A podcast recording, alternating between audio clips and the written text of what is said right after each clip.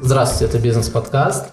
И сегодня у нас в гостях основатель SF Education Александр Вальцев. Саш, привет. Привет, Саш. Да, привет, ребят. А, меня действительно зовут Александр Вальцев. А, я думаю, что я, наверное, должен пару слов о себе дальше рассказать. Да, как? расскажи сам о себе, э, потому что мы считаем, что всегда это лучше, когда человек сам себя презентует. Это наиболее качественно. Да, лучше, чем сам все равно не получится, скорее всего. А, ну, меня зовут Александр Вальцев, я основатель Self Education, как ребята уже сказали. А, наверное, пару слов про Self Education, чтобы было понятно вообще, кто мы такие. А мы уже пять лет занимаемся онлайн-образованием в сфере финансов, а, бизнес-аналитики, а, и, соответственно, вот, планируем в этом году юриспруденцию тоже пробовать.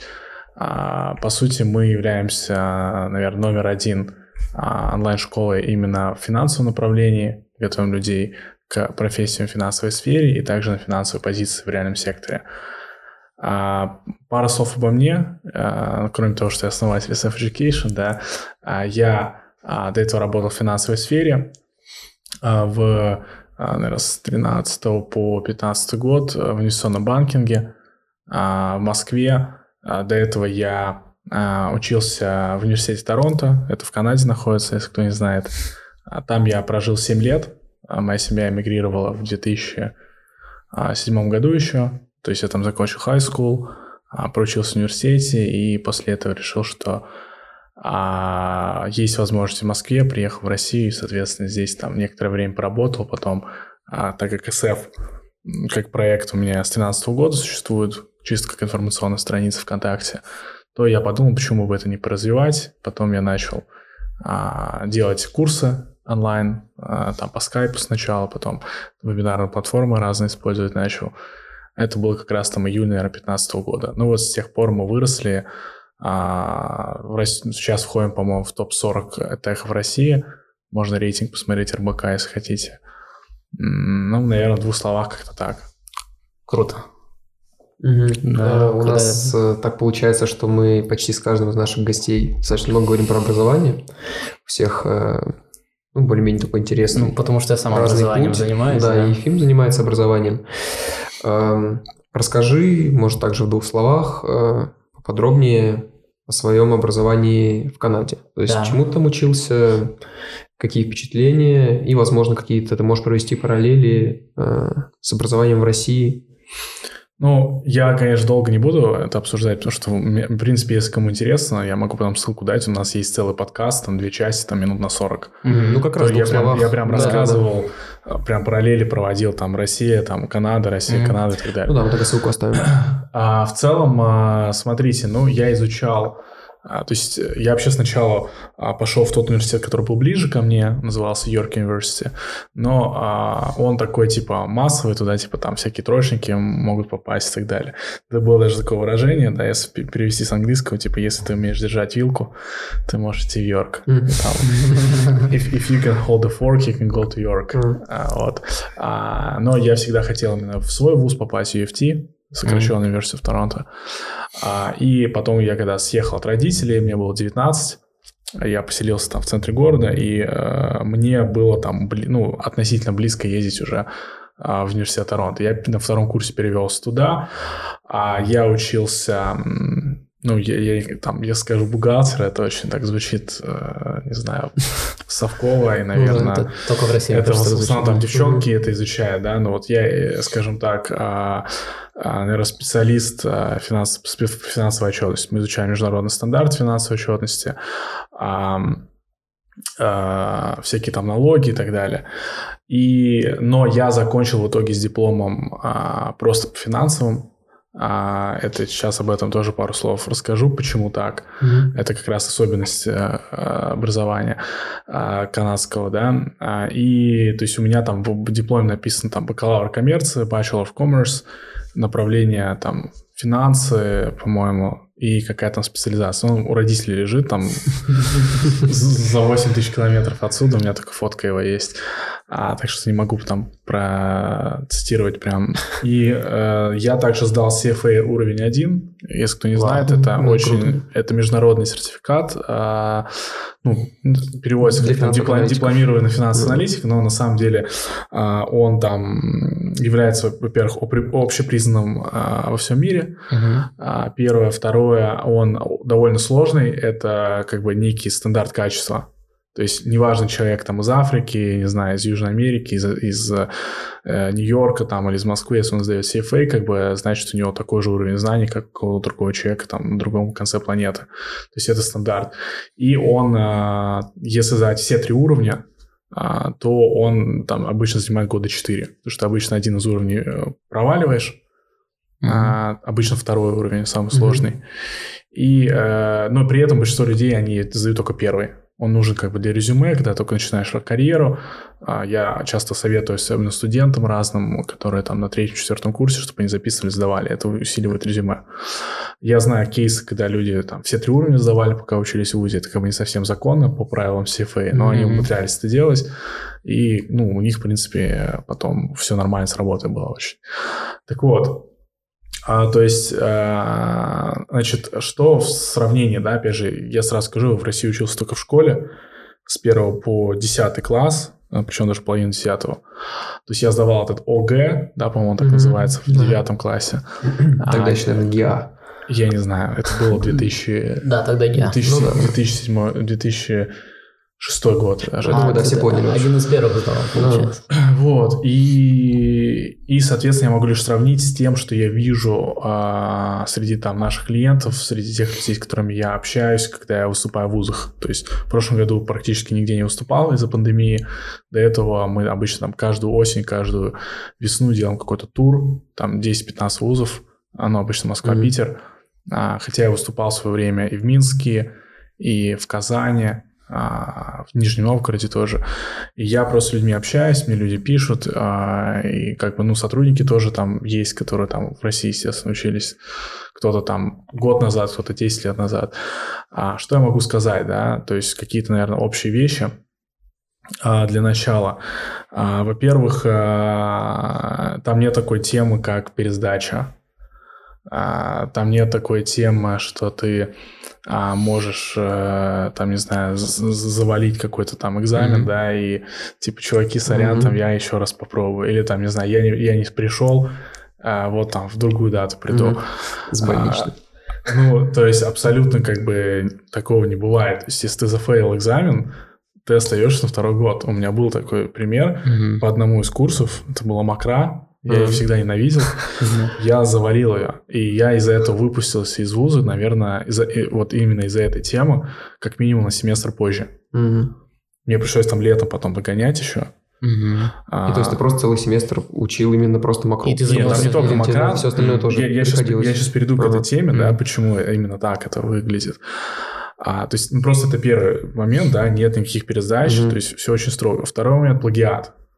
Mm-hmm. То есть то, что здесь там все чуваки э, сидят там э, в каких-то ресурсах пытаются там перебить там да. английские буквы там на русский, чтобы там система вот это не палила. А там, а, э, там а, плагиат просто жестко карается. Там в лучшем случае тебе просто поставят ноль, и ты будешь еще раз давать. В худшем случае тебе там дадут такой волчий билет, и ты три года во всей стране не сможешь нигде учиться. Угу. Ему, по-моему, даже не только в Канаде, но типа там вообще на всем континенте. А, третий, третий момент, а, наверное, а, такой, что, ну, в целом, а, там очень сложные первые, первые, наверное, а, первые два курса. А, там обычно больше всего отсеивает людей. Угу. То есть, а, что я имею в виду, да? В школе учиться довольно легко, да. А, там, в принципе, сам выбираешь себе предметы, у тебя есть какой-то обязательный перечень, то, что mm-hmm. должен проходить, все остальное выбираешь сам.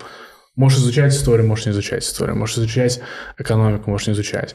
Я, например, финансовый учет в школе брал. Мне было это интересно, и я после этого понял, mm-hmm. а, где я хочу дальше двигаться. А можешь не брать его. И то есть, как бы такая определенная лафа присутствует. И дальше, когда человек попадает в ВУЗ, его там на первом году очень жестко там э, запрягает, напрягает, как говорится. Там, mm-hmm. я помню, был на первом курсе, был какой-то первый midterm, так называемый, то есть какой-то промежуточный экзамен по а, математике там интегралы, вся фигня, вот это calculus uh-huh, называется да. по-английски. И я просто помню, как э, вызывали нас по одному, чтобы выдавать результаты. У меня там хороший получился, что-то 95% было из 100. Uh-huh. А, кто-то прям, типа, возвращался на свое место, доставал а, там телефон или ноутбук, просто дропал этот курс и записывался на, на другой. Uh-huh. То есть там было какое-то время, типа первый месяц или полтора ты мог менять ты, э, этот курс, поменять какой-то другой, и при этом не потерять во времени. То есть это такая специфика. И то есть люди такие, типа, не, это экономика не, мое, я перевожусь на менеджмент какой-то, да, и успевали как бы вот так вот переходить.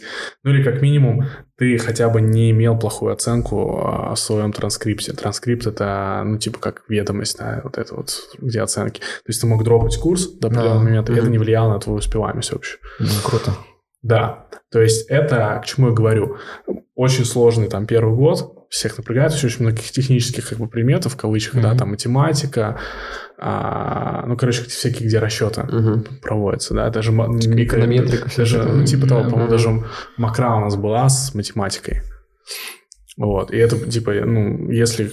Вот я могу как бы считать, да, мне математика в целом нравится, но я никогда не делаю, типа, там, домашние задания и так mm-hmm. далее. И я от этого немножко страдал там, уже под конец года, потому mm-hmm. что тесты хуже писал.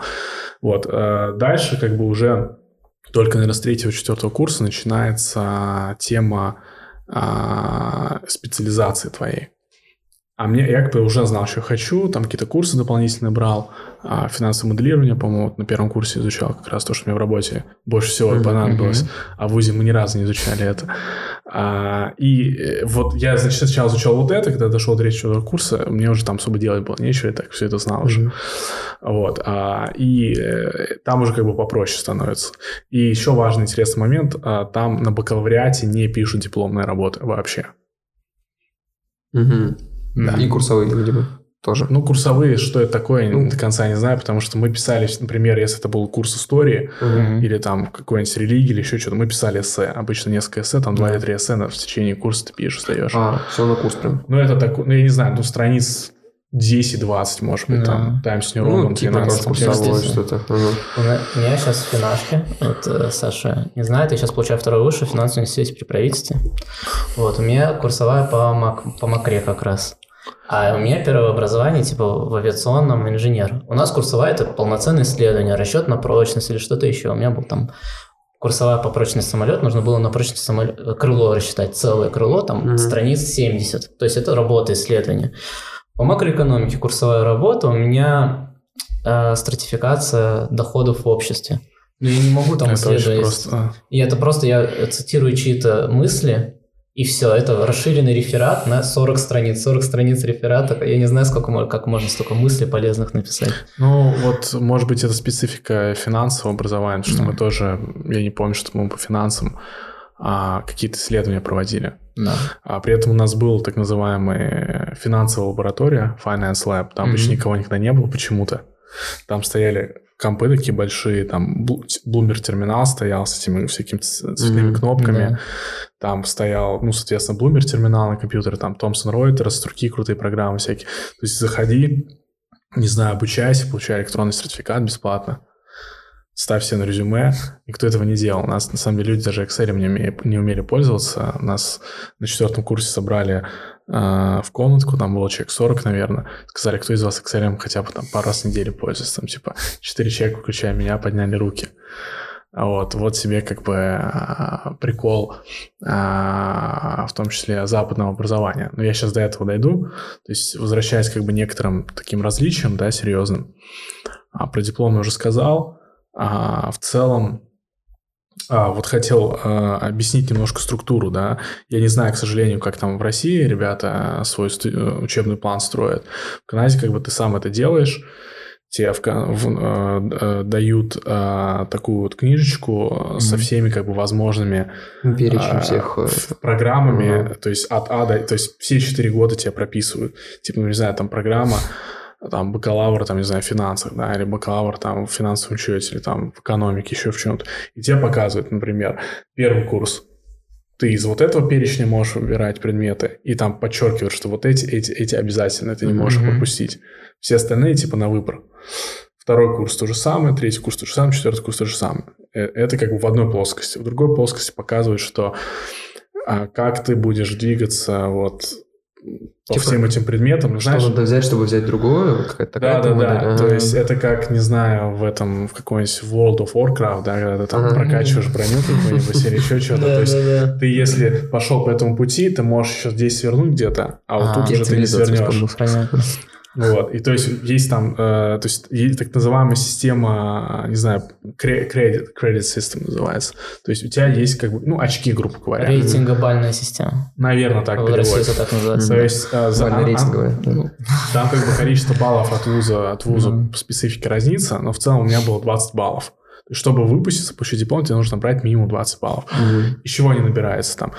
А, Э, зависит, опять же, от программы. Например, в моей программе, когда я сначала учился в такой более строгой программе по финучету, mm-hmm. у меня я должен был набрать там типа 16 или 17 баллов обязательных предметов и еще 3 балла чего угодно. Mm-hmm. И дальше там делится на, на что? То, что каждый балл это либо один годовой курс, э, либо два семестра. То есть один семестр mm-hmm. курс на 5 баллов. Вот. Когда я перевелся, там а, уже а, требования были поменьше, типа нужно было 10 обязательных и 10 каких угодно. А я, когда а, учился там на втором курсе, у меня была определенная стратегия, я хотел иметь высокий средний балл, чтобы можно на стажировки попадать. И у меня получалось всегда всякие предметы, где нужно было что-то писать. Там типа история, там какое-то религоведение и так далее.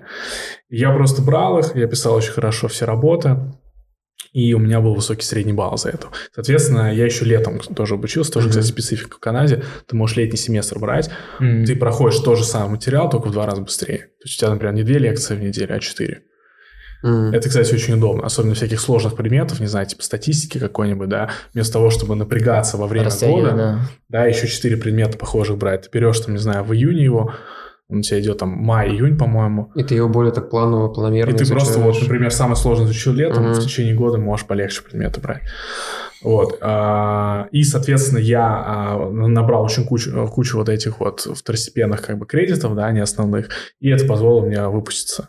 Потому что там была такая история, что был какой-то предмет, который проходит только раз в год во втором семестре. Uh-huh. А я, типа, все остальное сдавал. Я понимал, что там летом 14 сдаю, а, уже все, что я буду сидеть там mm-hmm. еще два семестра ждать, чтобы один курс пройти. И я mm-hmm. просто перевелся на другую программу, где это автоматически все зачиталось, и таким образом как бы выпустился. Ну, там, кстати, такая схема, ты каждый год сидишь, э, кликаешь, там у тебя есть личный кабинет, ты заходишь, бац, там в реал-тайме другие люди тоже забивают все места, и ты такой хочешь забить, э, сказано, чувак, сорян, у тебя там, а, ты не успел, мы mm-hmm. тебя закинули в шорт-лист, wait-list, так называемый, mm-hmm. если кто-то дропнет а, там mm-hmm. до начала или там до первого митерма, то мы тебя закинем в этот класс. Или там, типа, вот у тебя конфликт расписаний. У тебя, типа, два mm-hmm. предмета в одно и то же mm-hmm. время проходит. И ты сидел, и каждый семестр ты сидишь вот так вот по вот этой вот схемке, смотришь, где ты находишься, какие у тебя есть опции. Ты знаешь, например, вот этот э, препод, про него говорят, что он какой-то жесткий очень. Ты не хочешь к нему идти, Значит, вот тебе нужно обойти его когда, вот так, да? какой-то другой курс похожий взять, да, который тоже будет засчитываться, либо там, не знаю, а, вообще а, на вот это вот крыло забить и прокачивать вот эту там ветку, да. То есть, короче, очень многих нюансов, ты сам как бы со всем этим занимаешься, никто там особо с этим не помогает. Вот. А, а если двадцатку не набираешь по итогу? Не можешь выпуститься. Нет, ну, ты можешь ну, учиться хоть 10 лет там. Там а, то есть такого. ты продолжаешь просто платить и учиться еще, пока не наберешь 20. Да, ага. да, да, да, да, все, все верно. Не, ну а почему ты не должен набрать 20? Если ну, мало ли ты, просто. Ты, скорее всего, наберешь больше, просто они не все засчитаются. То есть, например, ты берешь очень много второстепенных, как я набрал. Угу в свое время. Вот. А, ну, честно, реально такая система, она, ее там просто надо вот руками прочувствовать. И мне вот первое время там снились кошмары, что я какой-то там один предмет не сдал, а мне не выдают диплом. То есть, чтобы вы понимали, я сдал последний экзамен там в августе 14 и через два дня уже в Москве был. То есть я сдал, по-моему, в пятницу, и вот э, в воскресенье уже вылетел кажется, да. И, соответственно, а, мне уже только в сентябре или в октябре пришел имейл, что типа, Александр, здравствуйте, вы выполнили все требования для того, чтобы получить диплом. У нас там graduation, а выпуск там будет в ноябре такого-то числа. Типа, приходите. Ну, я такой, типа, я не приду, пришлите мне просто по почте. Все. Но реально, и, и даже до сих пор иногда бывает такое, что что-то снится, что-то что там не успел сделать, какой-то кредит не получилось. Я поделюсь своим опытом с первых двух курсов. Меня часто спрашивают э, родители детей, типа, как сделать, чтобы дети в университете не раздолбайничали. Я им говорю, отдайте их на самую отвратительную работу. У меня вот лето после школы и до университета я месяц работал помощником мясника. Нормально. Да. Интересный опыт, кстати. Ну да, я теперь в мясе разбираюсь. Но у меня там были жесткие условия, я зарабатывал всего 30 тысяч и работал 6 дней по 12 часов. И я после этого два курса впахивал просто как ненормально, чтобы никогда на подобную работу mm-hmm. не вернуться. Вот. Я выступал на каждом занятии, там, делал задания, то есть по матану я учил матан. Я его не люблю, вышмат такой mm-hmm. тяжелый.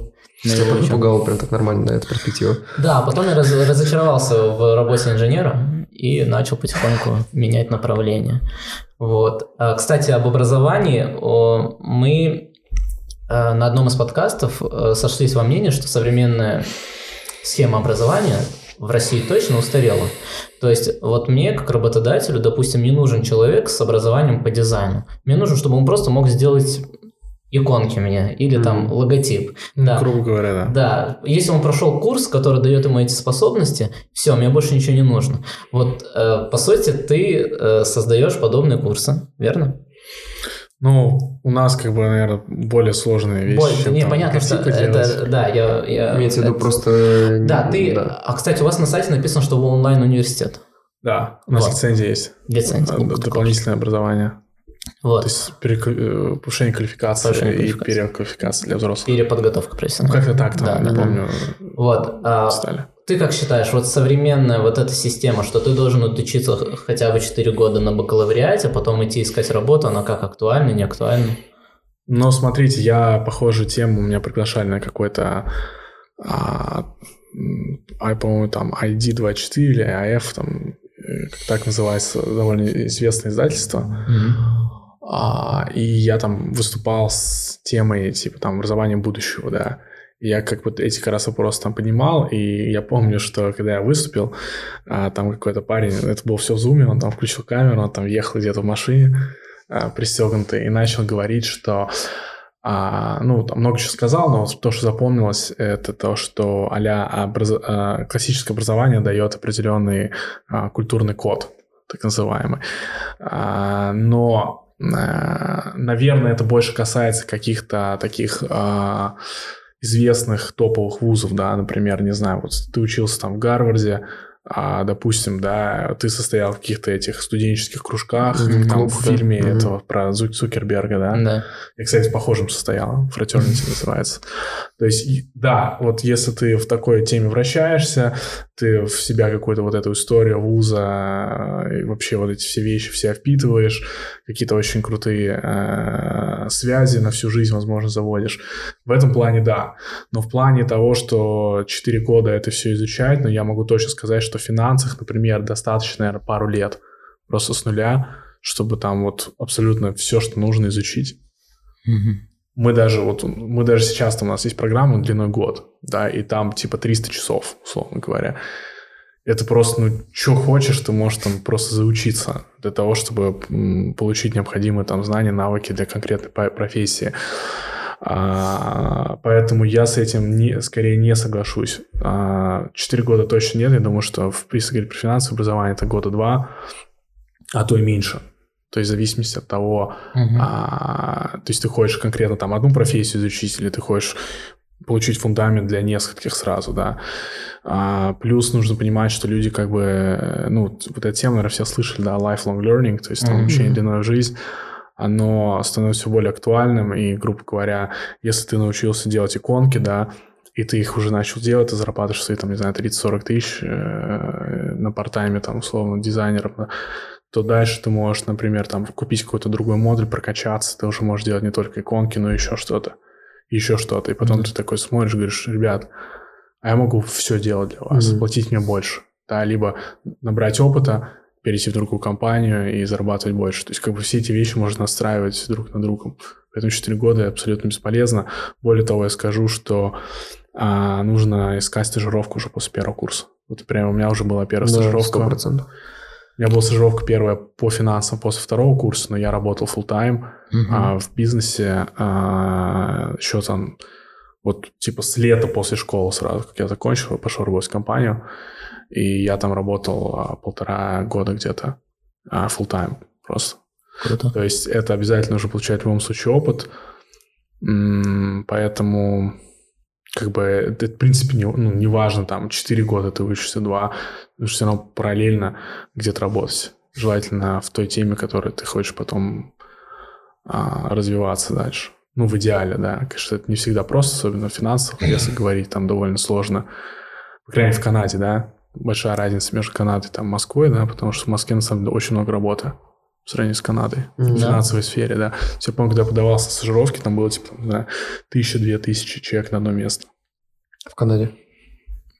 Я даже помню, когда я подавался на стажировку там в один фонд инвестиционный, они типа за, за три дня или за четыре дня собрали типа 200 плюс резюме там, и они сразу там уже закрыли даже прием заявок. У меня была история, Тиньков открыл, я когда искал стажировку, Тиньков открыл вакансию стажировки и отправил. Мне ночью, ночью пришло письмо, что типа вы приняты, ну, типа, на дальнейшее рассмотрение. Я с утра им, типа, там нужен куда-то обратиться, я звоню, говорит, мы уже закрыли вакансию. В смысле, сутки прошли. Успели, да. Что, 4 ночью написали, да? Да, еще мне в 6 утра пришло, да. Ну Не, ну, важно в любом случае действительно звонить, пинать. У меня был случай, когда там массово набирали в компанию, которая занималась аудитом, а, баров. То есть ты, типа, приезжаешь на место, взвешиваешь алкоголь там всякий и так далее. Ну, что это основной, как бы, кост их.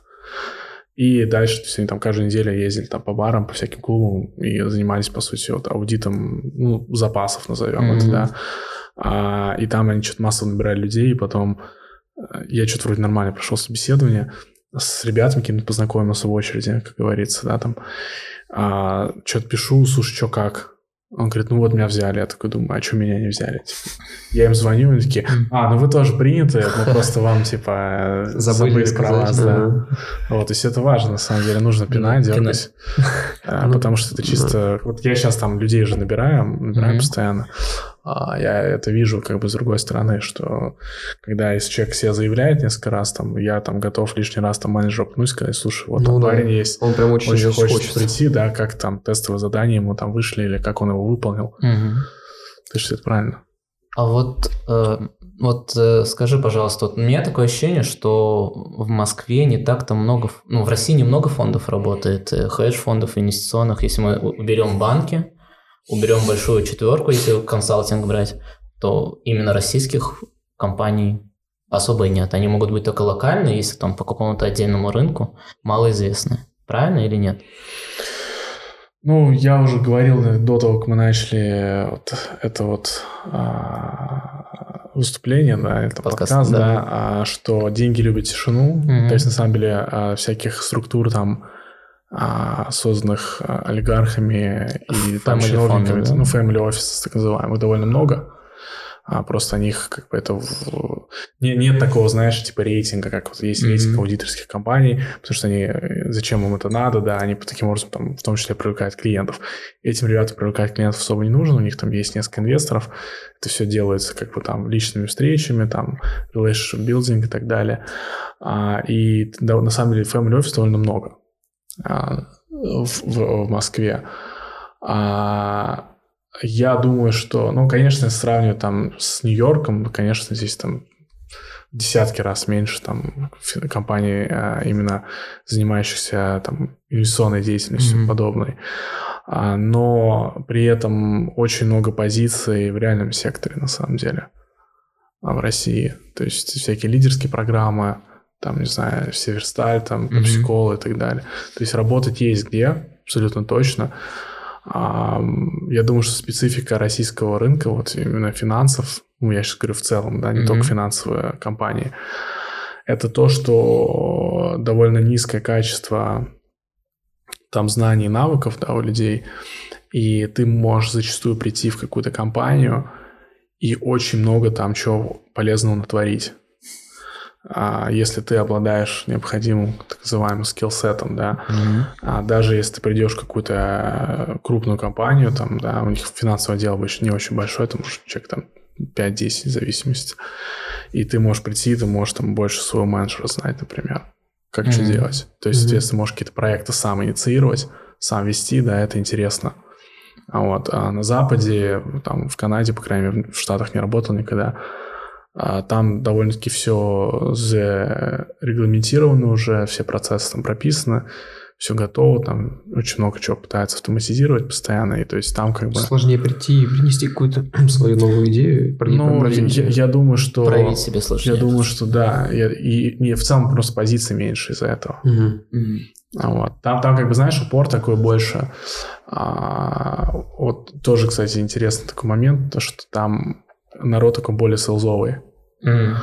То есть они как бы с детства там, ну, как минимум, вот у каждого человека там есть какая-нибудь а, а, какой-нибудь опыт э, работы в продажах. Mm-hmm. Это прям, ну, у всех.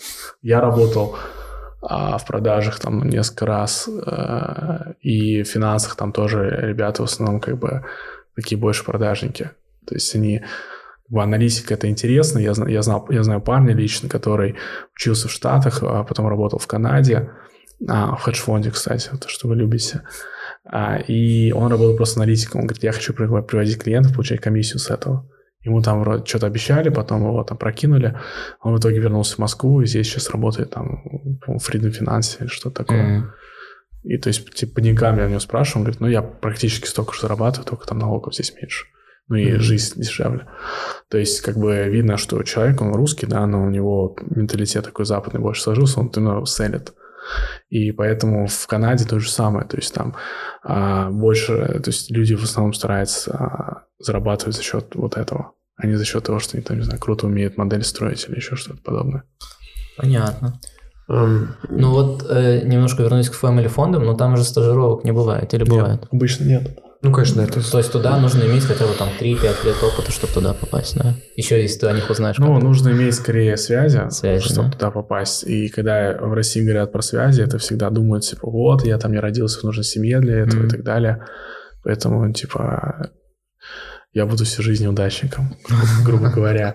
А, это все нарабатывается, да. У меня, у меня там огромное количество контактов. А, я, извините меня, вообще в другой стране жил. Я уже к приезду в Россию имел там э, несколько контактов хороших в финансовой сфере. Там, mm-hmm. а, с одним из них он партнер уже в, в, в SF Education, то есть инвестор. Он там в private equity уже работает лет 8, наверное. Я с ним вообще познакомился ВКонтакте, то есть я просто там вбил в поиске типа investment banking, mm-hmm. нашел несколько людей, всем написал скрипт один и тот же, и вот с ним удалось заобщаться. С ним еще одним мужиком, который а, был главой а, Barclays Capital в России. Mm. Но сейчас он накрылся еще mm-hmm. лет там пять назад, и он сейчас где-то в Китае там инвестициями занимается. В общем и целом, а, да, нужно иметь связи, а, нужно... Ну, вообще нужно знать просто, что ты хочешь. Чаще всего у людей как бы нет просто понимания вообще как бы вот этого ландшафта, да, что есть финансы, что где-то можно работать. Вот мы как бы в SF Education ну, часто это ну, вот у нас есть, там, не знаю, 90 вебинаров, там, практически по всем направлениям. Мы рассказываем, чем занимается там, человек в риск-менеджменте, там, какие кванты, там, какой финансовый mm-hmm. менеджер, там, финансовый аналитик, инвестбанки и так далее. У нас там гайд целый есть, ну, и то, ну, я считаю, там можно еще много-много-много чего писать сверху про это. То есть народ тупо не знает. Ты с ними пообщаешься, они говорят, там, все хотят четверку. Потому что после нее какие-то там... Якобы а там, перспективы. А, перспективы. Да. Ну, а какие перспективы, как бы, люди обычно не понимают. То есть я говорю, ребята, у вас есть хотя бы какой-то список компаний, там в Excel или еще где-то, где бы вы хотели работать? У меня есть. У тебя есть, но ты постарше. А то есть я второй выше уже. А большинство людей, которым там, не знаю, 20 лет, у них нет понимания. Меня 22, ну ладно. Ну, окей, а сколько у тебя компаний в списке примерно? У меня я разделил на 5 секторов экономики, и в каждом секторе у меня 10 компаний. Ну, 50, в принципе, неплохо. Круто. Можно, да. можно больше. Если HR просто работал, он сказал так сделать. Ну, да, как минимум. Я вообще ребятам обычно говорю, а, которые стажировки там ищут, mm-hmm. типа, вот, там не могу стажировку найти. Я говорю, а сколько компаний ты подался? Типа, это 5. или там в 3. Я говорю, ну, а что ну, ты хочешь? Серьезно. Ты же как воронка продаж, да, у да. тебя есть там разные этапы, на каждом этапе у тебя отсев идет. Тебе, чтобы получить одну позицию, это, в принципе, твоя конечная цель, и это на самом деле реально просто. Если там сравнить с каким-то бизнесом классическим, да, где ты должен постоянно там литгейнить, литгейнить, литгейнить, там вкладывать кучу денег, и ты ни одного клиента хочешь получить, там, не знаю, 100, 200, 300 в месяц, в зависимости от бизнеса. А, и, и как бы ты постоянно, если у тебя продукт как бы не такой, там, где LTV там несколько лет, да, человек сервисом пользуется каким-то, тебе нужно постоянно новых привлекать. Здесь достаточно mm-hmm. просто одного, как говорится, кита завалить, Найти, да, одну да. компанию, и все. И это что стажировки касается, что обычно как бы full-time работы, да. Mm-hmm. В full-time работы даже проще, потому что ты заваливаешь одного кита, и если ты там не будешь косячить, и тебе будет все нравиться, а, ты там несколько лет будешь работать, получать деньги с него. То есть люди как бы этого реально не понимают. А тебе нужно хотя бы вот на верхнем уровне иметь там компании 100, а то и больше, чтобы получить вот этот один офер. Mm-hmm. Или ты, например, у тебя 2-3 оффера будут, ты один выберешь и пойдешь работать в компанию. Так что как бы в этом плане ты, ты правильно делаешь, но люди обычно этого не делают, они не знают, что есть вообще в финансах. Соответственно, если они не знают, как они могут? Они, они не да. могут ходить на какие-то угу. тусовки, какие-то встречи, там, брать контакты, писать кому-то в LinkedIn, приглашать кого-то на кофе и так далее. Есть они просто не могут это делать, что не знают вообще, что а есть. С этим-то и проблемно знакомиться, потому что ты от, откликаешься на заявку, и ты кроме вот об этой деятельности, кроме описания самой вакансии, ничего больше не знаешь. Я там гуглю что-то еще. То есть вот у меня там было предложение, я вот Андрей рассказывал от Ситибанка по KYC-аналитике. Ну, я знаю, вот. Know Your Я, мне пришло, я-то... Хорошо, что я смог нагуглить, что это mm. такое, ты понимаешь? Такое, что это такое? Да, а иногда бывает, ты просто гуглишь, там такие же общие слова, как в описании вакансии. О чем они занимаются, непонятно. И где это узнать, тоже непонятно. Ну, вот интересно для нас это пища для размышлений в наш какой-то карьерный гид, там добавить еще несколько каких-то позиций. А у вас, кстати, очень много кон- контента, мы оставим ссылку на SF Education на YouTube, вот. А, и по сравнению со Skillbox'ом, у тебя Skillbox, ты курс покупал, да? Да. Сколько у тебя часов было? Ой, я не помню. Я не помню. Ну, короче, у меня прям очень много. 380 или 400 часов. Инвест менеджер, сколько там часов? Не знаю, 200 плюс. Но я разделяю скорее, что а. у нас есть программы дипломные. Mm. То есть это прям диплом получаешь. А, а повышение квалификации. Или а перед готов, не помню, ну, короче. Не важно, да. А, а, а Короче, о том, что ты получаешь э, новую квалификацию, да, да, да. новую да, профессию ты получаешь. И, и я разделяю, что у нас есть там а, удостоверение, типа, mm-hmm. то есть, которое, ну, грубо говоря, там... Просто к- красивый сертификат да, да, да. От, а, а, от, там Миноборона, не оборона, а образование. Ну, а в чем вопрос-то? Ну, как бы зависит, да, конечно, если ты хочешь фундаментально изучить, нужно много часов, но я думаю, что зависит не от количества даже часов, а от того, от что качества. это за формат. Да. Если у тебя будет 400 часов уроков, как бы видео уроков просто, ты ничего там, ну, как бы mm-hmm. ты что-то поизучаешь, но нужно же что-то руками сделать. Да, попробуешь да. все сделать. Вот, у нас поэтому кейсы мы делаем регулярно. То есть, когда мы там берем за 4 часа, допустим, какую-то модель строим, mm-hmm. там либо по скайпу, либо люди к нам в офис приходят, и мы прям садимся они со своими компами, мы там что-то делаем вместе, да.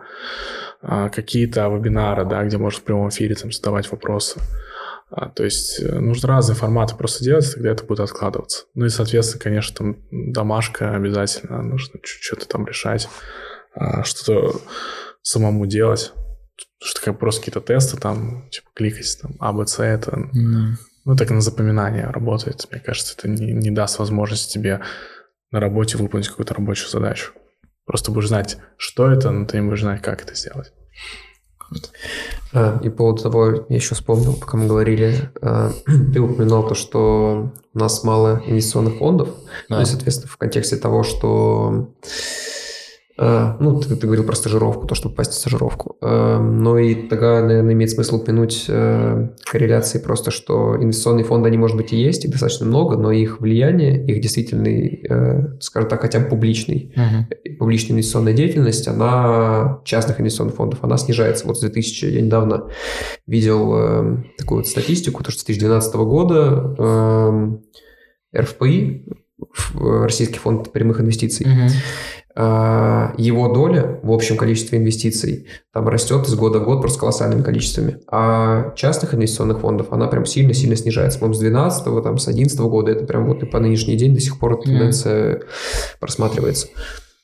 Поэтому Интересно. Да. Ну, это связано, ну, во-первых, надо смотреть как бы не только доли, да, но и абсолютное значение. А, то есть а, они могут тоже расти, только медленнее, медленнее чем да. RFP, да, то, что ты говоришь. При как бы, ну, нужно понимать, что у нас все-таки экономика такая государственная больше, mm-hmm. да. У нас а, отсутствует а, огромное количество там, институтов таких рыночных, как в Штатах, да. Ну, простой пример, да. У каждого вуза частного по-моему, государственно не уверен, но частные вузы, да, вот, что в Канаде, что в Америке mm-hmm. есть так называемый endowment fund. То есть это а, собственный как бы фонд инвестиционный, да, а, куда, а, то есть, э, так сказать, прибыль от деятельности вуза, хотя у него нет ее как таковой, но, но есть, это есть... как некоммерческая организация, я не перебью, они же вроде... Но они же, они же участвуют в, они на рынке. рынке. Да, То да, есть, да, если да. посмотреть эндаумент фонд Еля, там несколько миллиардов баксов. Да, да, по-моему, даже у моего UFC а, там что-то миллиард долларов было, mm-hmm. что такое. То есть там а, всякие а, пожертвования, а, какие-то прочие доходы, это все туда складывается, и это там десятилетиями, может быть, даже сто лет это все mm-hmm. существует. Эти деньги вкладываются в разные финансовые инструменты, а, там, не знаю, акции, облигации, там, недвижимость и так далее. То есть они как бы активно участвуют в этом, да. Или простой пример. Вот, например, есть э, очень известный в финансовом мире э, так называемый Ontario э, Teachers Pension Plan, то есть э, или фонд. Э, то есть это э, пенсионный фонд учителей а, провинции Онтарио, это где я жил, как раз Торонто, mm-hmm. а, который тоже там куча миллиардов долларов у них лежит. То есть из этих э, миллиардов долларов они уплачивают пенсию э, учителям, которые выходят на пенсию. Понятно, да? да. И он везде фигурирует. Какая-то сделка в Калифорнии, какая-то сделка в Индии, еще что-то. А, покупают а, какие-то компании, покупают какую-то недвижимость и так далее, да. То есть очень много таких частных именно историй, крупных, да, э, институциональных инвесторов, которых как бы нет в России. Вот это, наверное, объясняет, почему у нас а, так это все происходит. А, то есть у нас все-таки роль государства, она очень сильнее, высокая, сильнее, очень да. высокая в э, финансовых инвестициях. Хорошо, тогда я думаю про образование достаточно много поговорили. Вот мне про пенсионный фонд вопрос. А, ну просто это чисто обывательский вопрос. Вот как защищен человек, который там чьи деньги идут в пенсионный фонд, потому что если вот мы обратим внимание на эти американские фильмы, там очередной пенсионный фонд обанкротился, люди остались без пенсии и тому подобное. Не, мне кажется, South да. Парк смотрел там. Не, я не смотрел, да, да. Ну, просто обывательский вопрос, не, не, не такой. Ну, понятно, что там есть страховка, там все дела, да? Я про Россию тебе не скажу, да, я не знаю. Я э, как бы мои какие-то часть моей ЗП уходит в этот пенсионный фонд, я даже не, не мне даже не интересно. Я на это даже не надеюсь. Да? Там такие копейки, да, там... что вообще об этом думать даже не надо. Угу. Как это устроено на Западе, да? Обычно у всех есть собственные да. а, накопления, да. В Америке это 401k называется, угу. 401k, не знаю, как это расшифровывается. В Канаде это RRSP, Registered Retirement Pension Plan или savings plan, RSP, да, savings plan. Uh-huh. То есть ты открываешь, грубо брокерский счет, uh-huh. а, вкладываешь туда свои деньги, обычно часть зарплаты а, направляешь. А, часто бывает, что работодатель а, столько же вкладывает в твой фонд, сколько ты вложил в течение года. Например, uh-huh. а, у тебя зарплата, не знаю, там 100 тысяч долларов в год, ты каким-то образом, там, не знаю, 15 тысяч вложил, там вообще ни на что не тратишь, и э, работодатель столько же вкладывает э, в твой пенсионный фонд. То есть ты, по сути, получаешь... Это, это как какое-то требование или это просто Это просто как, ну, типа, знаешь, там в России ДМС какой-то, да? Это соцпакет. А там как соцпакет, а, условно говоря. Ну, там, скорее всего, всегда какое-то ограничение, да, если там, не знаю, возьмешь какой-нибудь кредит на миллион, положишь, да, тебе миллион не положишь, да? Там ограничение будет. И там а, до определенного уровня, я не помню там цифры, это, э, у тебя же как бы зарплата в России, там люди же не видят сколько скрытая часть, да. Ты видишь чисто нет, и все. В Канаде ты видишь все. То есть ты, ты видишь, что у тебя зарплата гросс 100 mm-hmm. тысяч долларов в год, реально ты получаешь на руки типа 70. И а, когда ты откладываешь деньги в свой пенсионный фонд mm-hmm.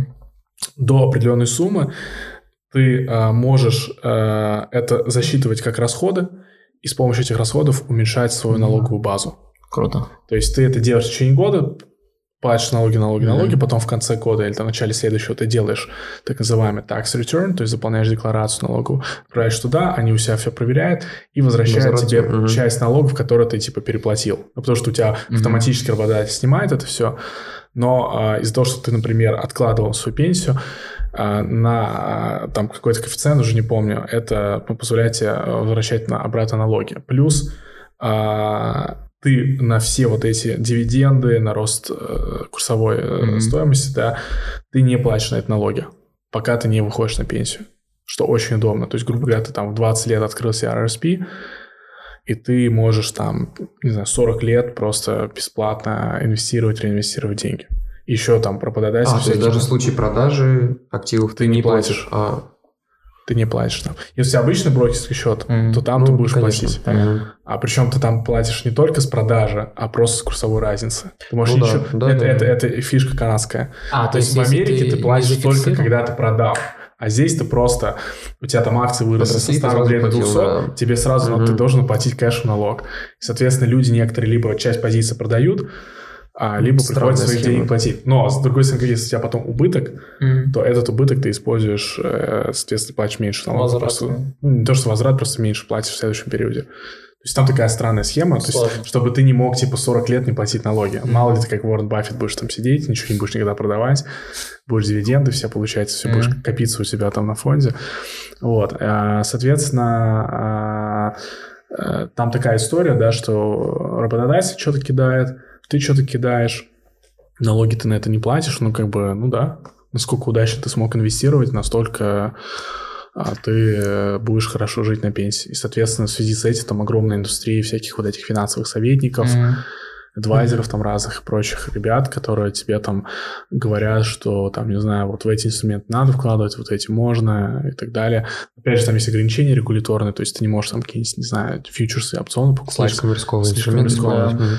Вот, поэтому в целом ты сам обеспечиваешь свою старость, и поэтому там всем еще в школе начинают долбить мозги, что, ну, ребят... Как сам поработал, как сам все это ну, типа, использовал, свои все возможности, так ты да, и получил да, да, да, да, да, да. И, например, у нас в школе была экономика, и нам сказали, заводите симулятор биржевой, Uh-huh. А, там сайт такой, Инвестопедия называется, кого английский нормальный, очень хороший ресурс для а, э, для, в принципе, финансистов разного уровня. То есть как от базовых каких-то вещей, так и до более продвинутых. И там у них есть свой симулятор, и типа мы все там симулятор, а, там тебе дают типа, миллион баксов, ты можешь какие угодно там акции покупать, даже какие-то опционы можешь брать. А, ну, естественно, там ограничен функционал. Угу. А, и помню, у нас это как раз был 18 год, сентябрь. Мы такие открыли все, начали акции пошли вверх, потом Lehman Brothers сразу же покрутился, да. красный, красный, красный, красный. Сразу такой болезненный опыт, да, пошел? Да, да, да. Но, к счастью, это были не живые деньги, поэтому ничего ну, страшного. Но в целом, да, то есть людей как бы уже приучают а, к тому, что а, как ты а, своими личными финансами будешь распоряжаться, такая будет пенсия. Да, там что-то тебе платят, Canada Pension Plan, или как это CBP mm-hmm. Но это какие-то сущие копейки, типа там максимум, что ты можешь получать, это там тысячу баксов в месяц. Mm-hmm. Там в переводе в рубли типа 60 тысяч рублей. Но 60 тысяч рублей в России, ну, наверное, неплохие деньги, деньги да, да, все-таки. Особенно если ты живешь там не в Москве, а там где-то в, регионах. в регионах, да. Ну, да. Но в Канаде типа тысяча баксов там при средней зарплате там в 5 а, ты ну, да, это вообще ни о чем. Уже. Даже если у тебя будет там выплачен дом, вып... mm-hmm. то есть ты в ипотеку полностью погасишь, там, не знаю, за детей ничего не будешь платить в колледже и так далее, все равно это очень мало. Поэтому э, все равно нужно, обычно люди либо какую-то недвижку покупают, ее сдают, mm-hmm. либо вот э, в акции инвестируют и так далее. Но в целом это очень действительно история, типа как ты сам о себе позаботишься, так и будет. То есть там никто не рассчитывает обычно. Есть э, фиксированные пенсии. А, например, у меня отец работает а, в этой, ну как московский транспорт, да, он там в Торонском транспорте mm-hmm. работает. У них там пенсия гарантирована, типа там как-то рассчитывается. Типа, Соцпакет. Ну, по сути, да. Здесь и это чисто от них. Угу. Это не от, э, это не государственная тема, где а, там... компания платит. Это именно компания. Угу. Ну, это так называемая Crown Corporation, то есть как бы государственная компания, проще говоря. Угу. И от них типа своя пенсия отдельно идет, которая считается там на основе того, сколько там лет проработал, какой у тебя был доход, э, за, не знаю, короче, куча всяких ну, правил. Да. Ты это все там переумножаешь, ты получаешь пенсию, которую ты будешь получать. Вот, ну, ему повезло так, вот он там работает, да, куча других людей, особенно предпринимателей, там всяких риэлторов, что сам себе отложил, то у тебя и будет. Угу. Поэтому там все как бы много работают и стараются там зарабатывать. Э, хорошо, тогда давай перейдем к SF Education. Как э, появлялась компания, почему именно образование, ну, из чего, в принципе, все начиналось. Что значит SF? А, что значит SF? SF означает а, Société Financière, сообщество mm-hmm. финансистов. Mm-hmm с французского. Не знаю, правильно произнес или нет, я французский не изучал никогда. А, но э, и это было а, основное название, наверное, вплоть до 18 года. Просто потом солзы начали звонить. Uh-huh. Здравствуйте, это состояние финансей. Это, во-первых, сложно произносить, во-вторых, это как бы сосите финансиста. Uh-huh. Немножко, если uh-huh. неправильно произнесешь, да, может создаться впечатление. Мы сократили DSF. Ну и, соответственно, там education добавили, типа, чтобы было понятно, что это образование. А, как я уже говорил там, наверное, в самом начале, что еще в 2013 году у меня появился паблик ВКонтакте.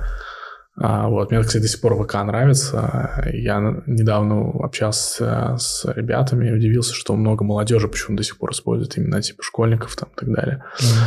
Я почему-то думал, что уже все там постепенно ушли в инсту, там в телегу и так далее. Вот мы начали с ВК, там, а, соответственно, как это было, да, я проводил очень много времени в соцсетях, и чтобы это было немножко полезнее для меня, я брал какие-то конспекты, какие-то материалы, которые находил в сети по моей теме, которую изучал в ВУЗе. Uh-huh. Я их выкладывал на стену, по сути.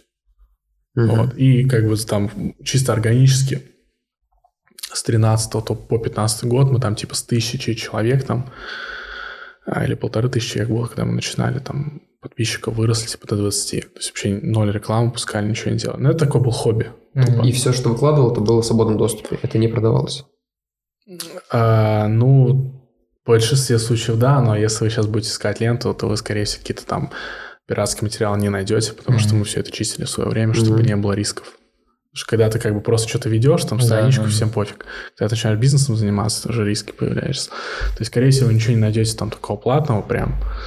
А, ну да, а, но очень много чего я находил в YouTube. Я, mm. я обычно как бы видео больше люблю, чем текст. А, и всякие там, не знаю, пошаговки, там, как построить какую-то модель, или там, как посчитать что-то. А, это нужно было много чего найти. До сих пор можно найти на английском языке довольно много mm. материала а, плюс а, какие-то конспекты свои выкладывал с, с, с университета, какие-то презентации и так далее.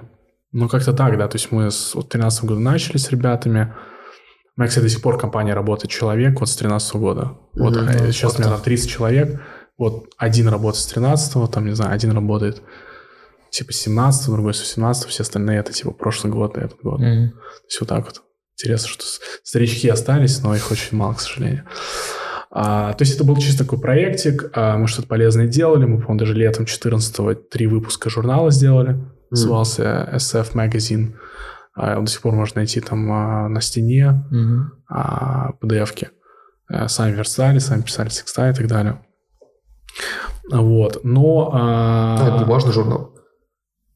Нет, ну, не бумажный, PDF. Ну, можешь распечатать, если хочешь. У меня, окей, окей. PDF, да. А, можно это дело все, да, распечатать. Короче, мы это делали, потом 14, в августе 14, ну, как бы вуз я закончил, а, и другие ребята, которые со мной там вели, было еще, ну, вот три человека, двое сказали, а, мы уходим, а, типа, нам это уже не интересно, там, написали мне какое-то длинное письмо зачем-то, типа, мы уходим, там, один уехал туда в Германию жить, Э, или в Италию, уже не помню, mm-hmm. в Италию, потом в Германию. Второй тип ушел, просто работать, кажется, в Газпромбанк, и все. Как бы они на этом затихли. Ну, я как-то тоже начал работать, а, и, ну, что-то пытался делать, там, хотя бы раз в день, там, какую-то PDF-ку находил, что-то выкладывал, там, в группу. Но это такое, знаешь, было, что, типа, скорее уже определенный а, какая-то абуза да, какой-то mm-hmm. груз, который mm-hmm. ты уже... Там уже было, типа, 10 тысяч человек, да, там. То есть ты уже ты тоже хочешь, потому что просто, ну, надо, да, ну, что-то да, сделать. как бы, что я буду кидать, mm-hmm. там, 10 тысяч человек, подписчиков, да, на нас подписывают, что ты делаешь. И вот мы это делали, делали, делали, вплоть до, наверное, так, лета 15-го. А, я там параллельно работал на, на парочке других проектов. Мгм. А, кстати, тогда даже уже летом еще не, уже не в Москве жил. Мгм. В другой город уехал, это что дешевле было. Ну и мне как бы пофиг, потому что, что я там зарабатываю в баксах. Тогда на Мгм. американскую фирму одну работал. И я э, как-то, мы что-то пытались как-то монетизировать. То есть это идея была в голове, что-то надо делать. А вот у нас есть подписота, надо что-то как-то зарабатывать с этого. И мы там, э, интересно, что хотели делать э, продукт для маленьких американских компаний, которые на бирже торгуются, э, такой типа investor relations на аутсорсе. Ну, то есть обычно в крупных компаниях есть отдел investor relations, там, ну, отдел, да, там работает два человека, там, а, что они делают, да, там, а, с- э, то есть, э, по, по- по- сути, э, в красивом виде презентуют а, результаты и планы компании. То есть финансовый отдел там собирает отчетность по МСФО и так далее. Э, Кто-то там а, стратегические какие-то планы рисует. И они как бы все это там делают для разных вот этих роуд-шоу, там, встреч с аналитиками и так далее. То есть какие-то результаты квартала, да, нужно там презентовать определенным образом. И мы э, понимали, что у всяких компаний, у которых там типа капитализация там несколько десятков миллионов долларов, такой small cap, даже micro cap, да, они, скорее всего, нет этого. Вот, и мы хотели, типа, это продавать им. А, нашли каких-то стажеров, и я начал там обучать каким-то вещам, типа, как модель там строить. И как-то раз я вот сидел, а, время шло, и я так заметил, что 5 часов тупо по скайпу объяснял какую-то модель простую. Вот, и я такой подумал, блин, если бы я там хотя бы косарю с каждого взял, я бы, типа, мог что там 5 штук заработать, это там, знаешь, а там а, продукты на неделю там, ну, вот, когда ты там молодой, ты вот так вот мыслишь. А, и я а, вместе с коллегой, мы сделали там просто пост в группе, типа, чуваки, вот мы обучаем там финансовому моделированию, Мгм. там базовая модель, а столько-то стоит. По-моему, тогда еще курс стоил, типа, ты косарь. Реально мы косарь брали, а это был такой двухдневный курс, полный, там, типа, часов на 8. Именно в онлайне, не, не просто Мгм. видео посмотришь, а прям вот, типа, я сидел при них делал, они у себя параллельно там в компьютере что-то делали. И мы вот там за август, типа, заработали бабки, поехали в отпуск. А вот, и такой ну, хорошо, типа, мы сделали эту модель, Мгм. надо развивать дальше. И мы начали делать, там, появился курс финансов для фин- нефинансистов. А, и, и, и там уже была как бы вот эта модель, плюс еще вот это, первое, второе, третье, там, типа, такое, типа, занятие 10 было. Он же дороже стоил. Вот. И это как бы все продолжалось в таком ключе, там, потом взяли уровень 2, уровень 3, но в целом мы там ничего особо не зарабатывали, там, может быть, э, не знаю, тысяч по 40-50 в месяц, как бы немного относительно.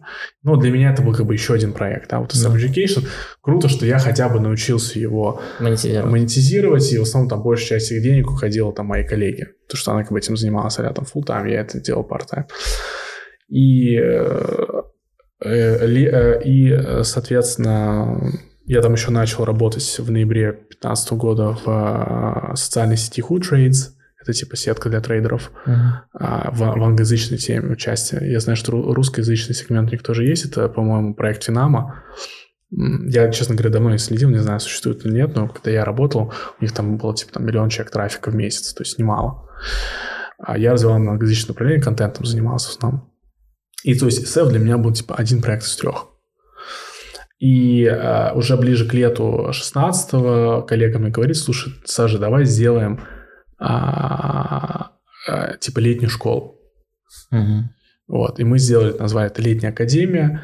Я тогда еще своего знакомого, тоже он был подписчиком ВК, мы с ним начали общаться еще там в, 14, в конце 14 начале 15 Влас Лезин, он в Солт-Лейк-Сити живет, он работал в Goldman Sachs тогда. Я что-то поехал а, к родителям обратно в начале 16 года. А, ну, там документы всякие делать, и в целом, типа, ну, у меня не было причин особо в России находиться. Все удаленно и так делал. И я, короче, к нему поехал там в Юту э, на майские праздники. Э, типа там поехали в пустыню Моаб, там где Гранд Каньон и так далее. И мы сняли, короче, пригласительный видос. Вот я попрошу его найти где-то, он у нас был. И вот есть мы, мы приглашаем, там сняли два или три варианта, что мы приглашаем в финансовую академию. А, она тогда называлась финанс, называлась летняя академия СФ. А я просто в Word накидал, типа, учебный план, а мы сделали там супер высокую цену, типа Мгм. 10 или 15 тысяч рублей за все лето, да. А набрали на удивление То есть никакой рекламы, ничего, просто вот органический да. трафик. Ага. Да даже не видео, просто ну, пост ВК, да. да, там видео, оно просто как э, атрибут просто. Мы собрали там типа 100 человек там или больше, и мы такие типа нифига себе мы заработали типа с одного потока больше там в три раза, чем за все время до этого. Мы поняли, что тема есть.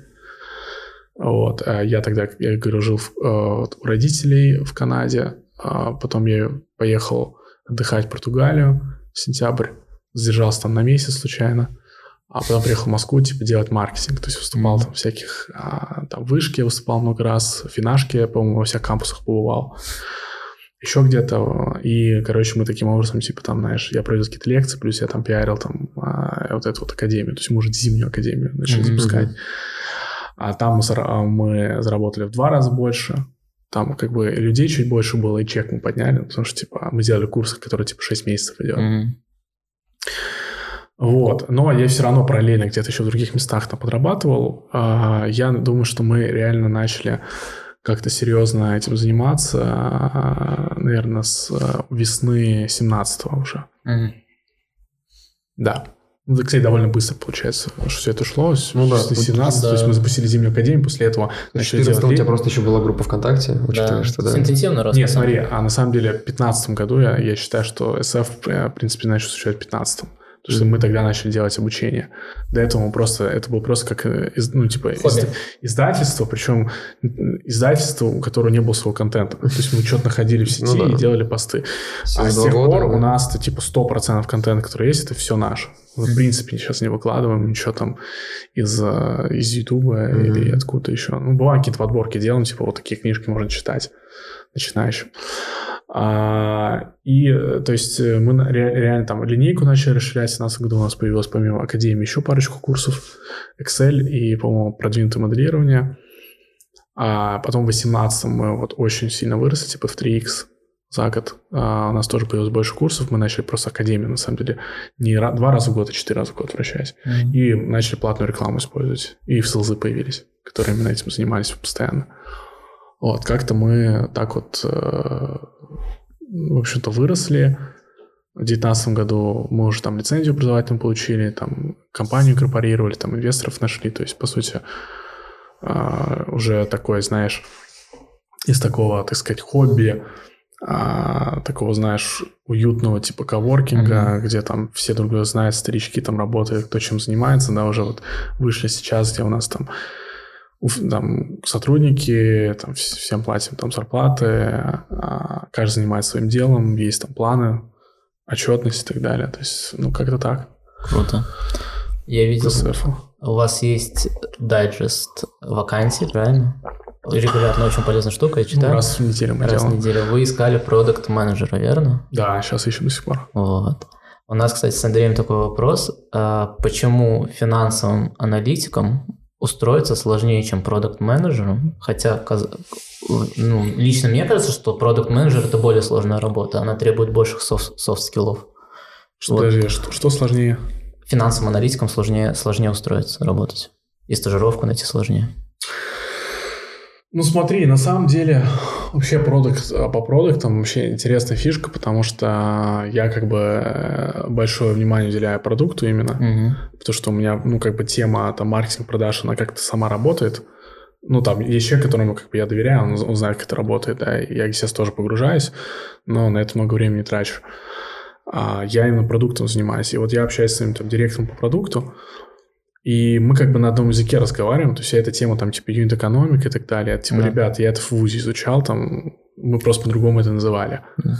Типа, знаешь, там надо посчитать там все эти там метрики, там, не знаю, LCV, как там, вот это все, как бы, я все это знаю так. Это там венчурным, а, венчурным, venture capital на рынке используется. Да и, в принципе, я считаю, что любой там нормальный финансист, который именно занимается управленческими финансами, он должен это знать может как угодно это называть, но считать да. он должен это уметь. в этом плане а, финансист может спокойно, вот технически, с точки зрения чисто расчетов, математики, финансист спокойно это покроет. Просто, просто позиций гораздо больше в продукт менеджменте, да, а, потому что это такая, я считаю, э, очень перспективное направление, а в том плане, что ты в себе совмещаешь сразу несколько компетенций. То есть ты не просто там маркетолог, который там Типа, я хочу, чтобы был низкий CPL, да, и все. Да. Он больше ничего о чем не думает. Потом селзы берут эти лиды и не могут сконвертировать. Ну, молодец, стал низкий CPL, полный трэш какой-то.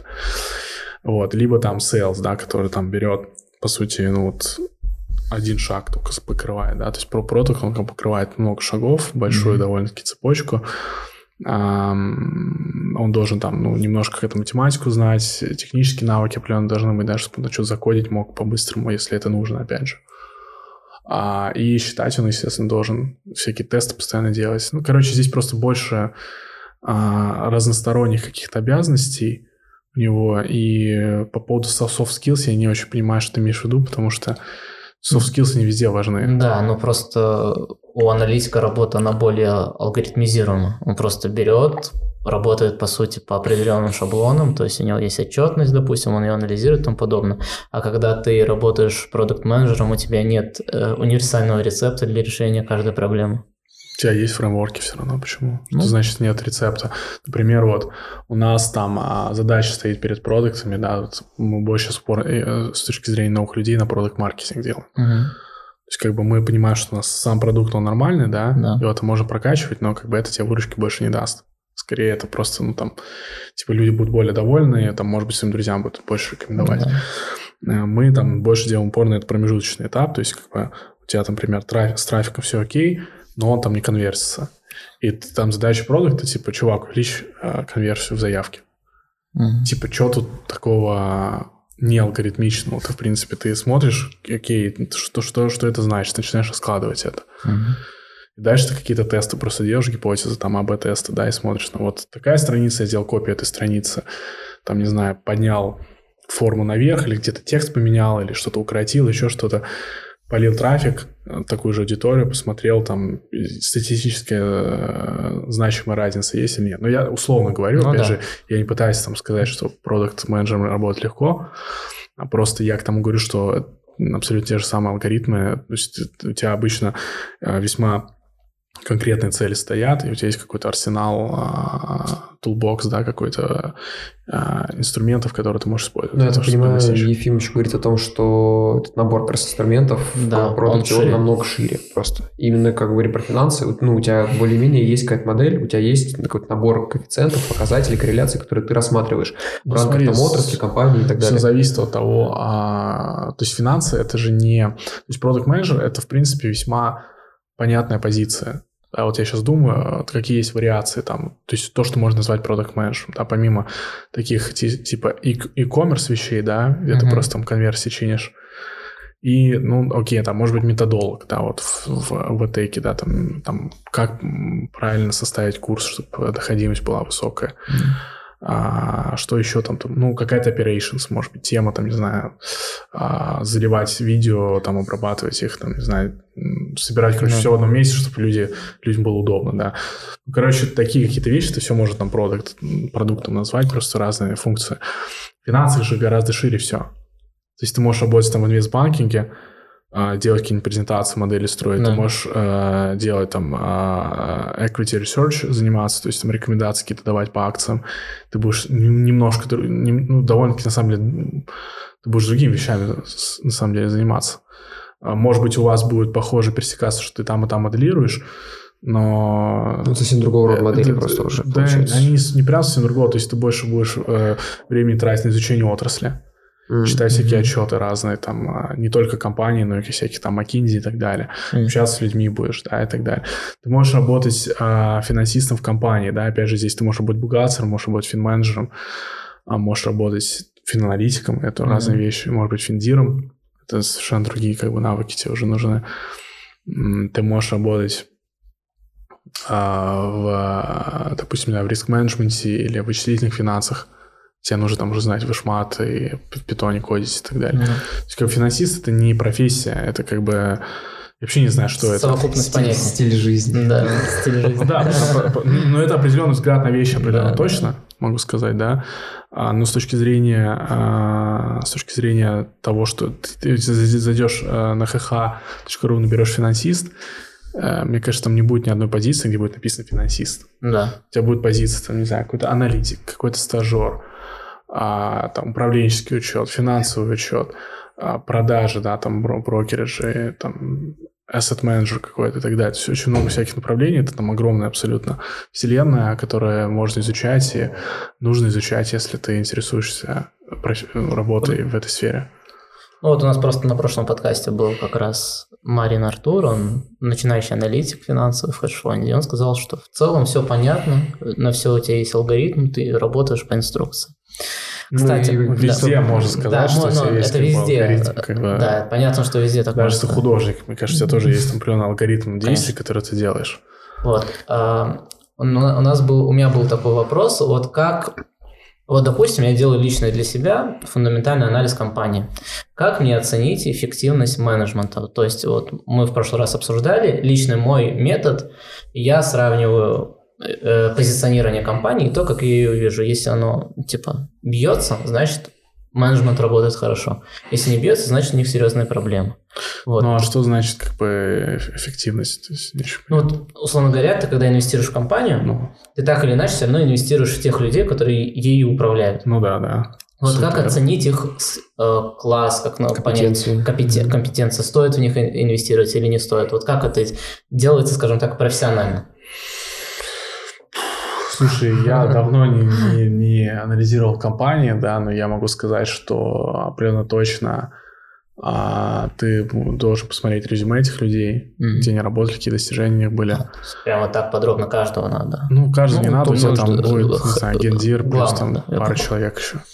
Остальные как бы все не так важно. Mm-hmm. Какие достижения? А, я бы, честно говоря, а, сравнивал некий план с фактом, да, у них же mm-hmm. обычно у всех есть какой-то план стратегический, там, типа, не знаю, мы хотим там вырасти в два раза, там, покрыть такую-то территорию и так далее, то есть mm-hmm. смотреть, как бы, как они двигаются по плану, а, то есть смотреть а, их там, допустим, а, конкурентов, да, как они растут, какая у них там маржа и так далее. Mm-hmm. То есть ты, ну, вот, вот это, наверное, есть эффективность менеджмента. То есть у меня был пример, я нашел там небольшого производителя алкоголя, американского, который они, короче, делали такой пивот. Э, до этого занимались э, производством спирта э, такого технологического больше для всяких, ну, плюс какой, какой, каких-то, какого-то еще корма для фермеров. Ну, то есть этанолом занимались и mm-hmm. прочим. И пришел к ним э, э, гендир новый, э, который до этого руководил Джек Дэниелс брендом. Mm-hmm. Uh, и до, я зашел в LinkedIn, прям посмотрел, где он работал до этого. Он типа там 25 лет в бизнесе в одном и том же, а, работал во всех крупных именно компаниях, у него там есть уже типа 2 или 3, 2 или 3 раза он все же переход делал. Mm-hmm. И он типа вырос там от sales а до там head of sales Jack Daniel's, да, потом я посмотрел Jack Daniel's, как он рос исторически, посмотрел период, когда он им управлял, то есть там он меньше, то есть там просто выше, ниже, чем исторически и так далее. Ну, просто я посмотрел, мне понравилось mm-hmm. то, что он сказал, чуваки, вот наш план на 5 лет, мы собираемся там удвоить э, или там утроить валовую прибыль, а, там положительный денежный поток, там еще что-то уже не помню. А, мы собираемся, что мы хотим сделать, чтобы у нас, там, не знаю, 90% выручки шло от продажи алкоголя. И действительно они начали это делать. Я смотрел, прям они там виски, э, там склады построили, чтобы он там, короче, угу. доходил до кондиции, так сказать. А, джин, водку, все это угу. начали продавать, премиальный алкоголь. И действительно, а, я буквально мне стало интересно, я посмотрел, он в прошлом году только ушел с должности, уже на пенсию ушел куда-то, в Калифорнию переехал мужик. И действительно, в принципе, он вот по плану, который он поставил, он, в принципе, так по нему и прошел. Это публичная компания какая Публичная компания, да. Вот. И их акции выросли, вот они стоили, по 15 долларов, когда я их анализировал. Угу. Я ставил там таргет, ну, то есть цель по ним, типа, в течение года 20. Они в течение трех лет, а, наверное, 3, в течение трех лет выросли до 90 чем-то. Вау. Сейчас они упали, там что-то 45 торгуются, mm-hmm. но ну, чтобы вы понимали, да, то есть я, э, да, конечно, я построил модели, конечно, какие-то расчеты сделал, но я прежде всего проанализировал человека, да, человека, пришел да. это все делать. То есть как mm-hmm. бы если он, ну, я, я просто ему поверил, да, что mm-hmm. окей, если столько опыта, а ты действительно то, чем ты руководил, оно росло нормально, да, и ты пришел, дал конкретный план, ну, наверное, ты сможешь это сделать как бы вот мой, мой был, а, мой, как говорится, reasoning, да, то есть как, как я а, на ну, это смотрел. подход к определению эффективности менеджмента да. как раз, да. А, а так-то, если там чисто посмотреть где-то в интернете, то там будут какие-нибудь показатели, типа там ROA, ROA, угу. а, что, в общем-то, и целом мне кажется, такое задротство больше. Угу. Ну, потому что там для какой-нибудь крупной публичной компании там что угодно может повлиять там, на роя. Это можно все разложить, там разные, mm там, Дюпонт метод есть и так далее. Но в целом, как бы, окей, ты это все разложишь, и что дальше? То есть, как бы, ты не придешь к конечному ответу на свой вопрос. У тебя появятся какие-то цифры, и ты спросишь, а, и что с этого, да? и тебе нужно понимать, что ты будешь делать. Ты будешь сравнивать с конкурентами, или ты будешь что-то читать, там, с кем-то общаться.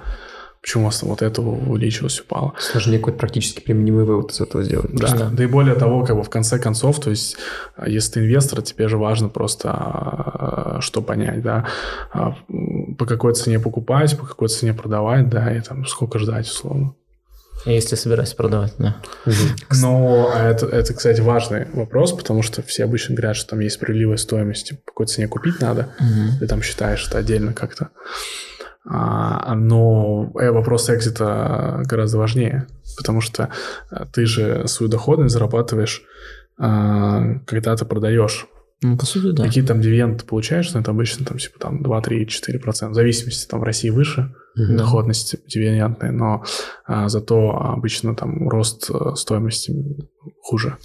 Ну, я обычно продаю, когда достигаю своей нормы доходности. И все. Ну, а почему, а, ну, а почему? Это же, не, это же не фундаментально. Ну, не фундаментально. Но я, во-первых, у меня нет столько времени, чтобы каждый раз анализировать. Нет, это, да. это другой вопрос уже, да, вопрос всегда во времени, поэтому тоже ребятам говорю, которые там своими какими-то портфелями управляют.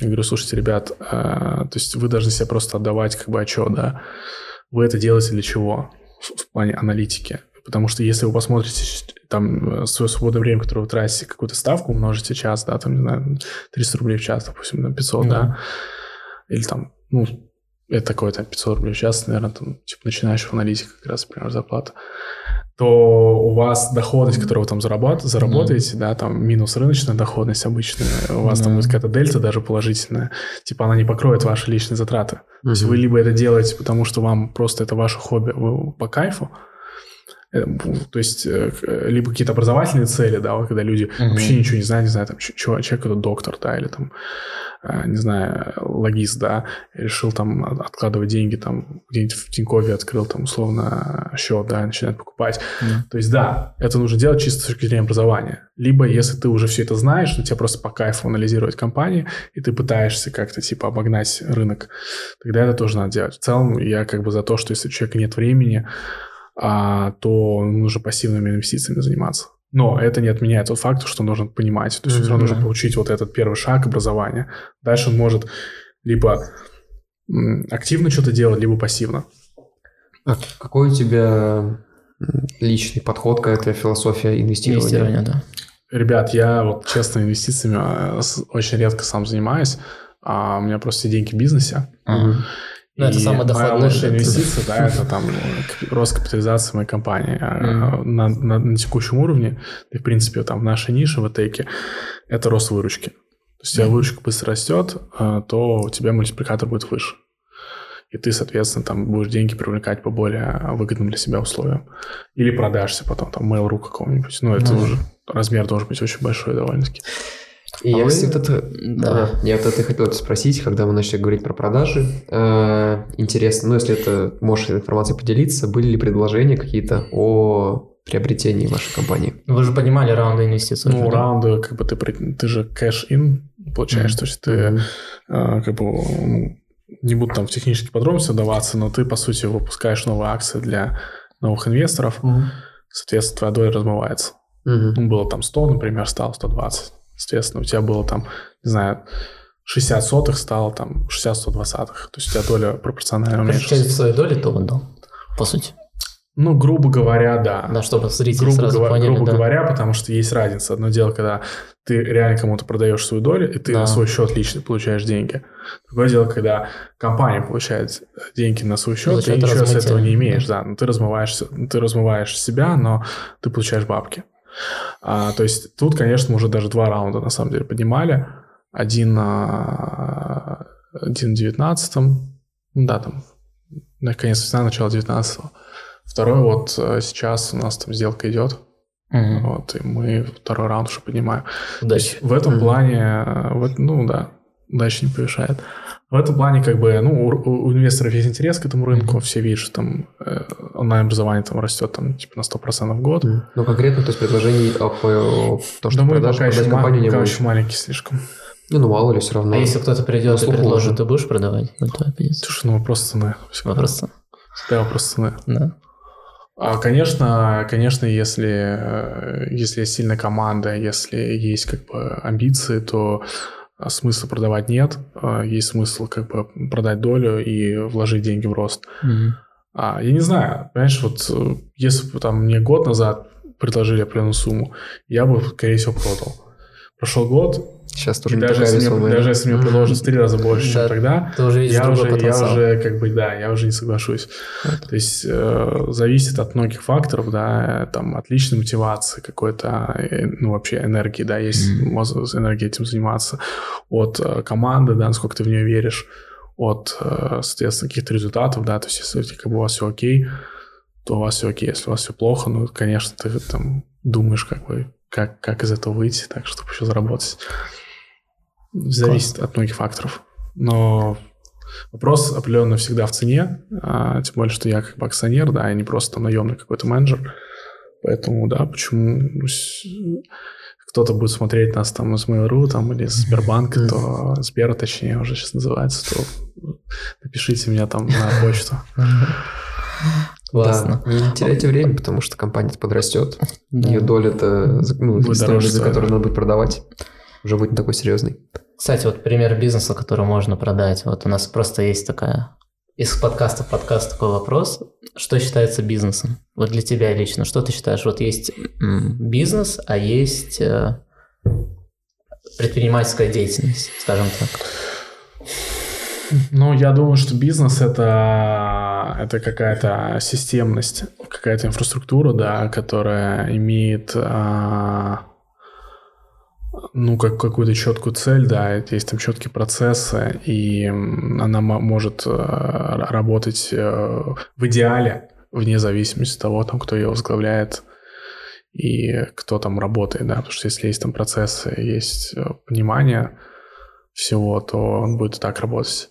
Но это, конечно, в идеале. В реальности, естественно, в любой компании, даже самой крупной, есть какой-то косяк людей, которые как бы делают, дают там 80% yeah. результатов, все остальные там в лучшем случае дают 20%, а кто-то разрушает часть результата.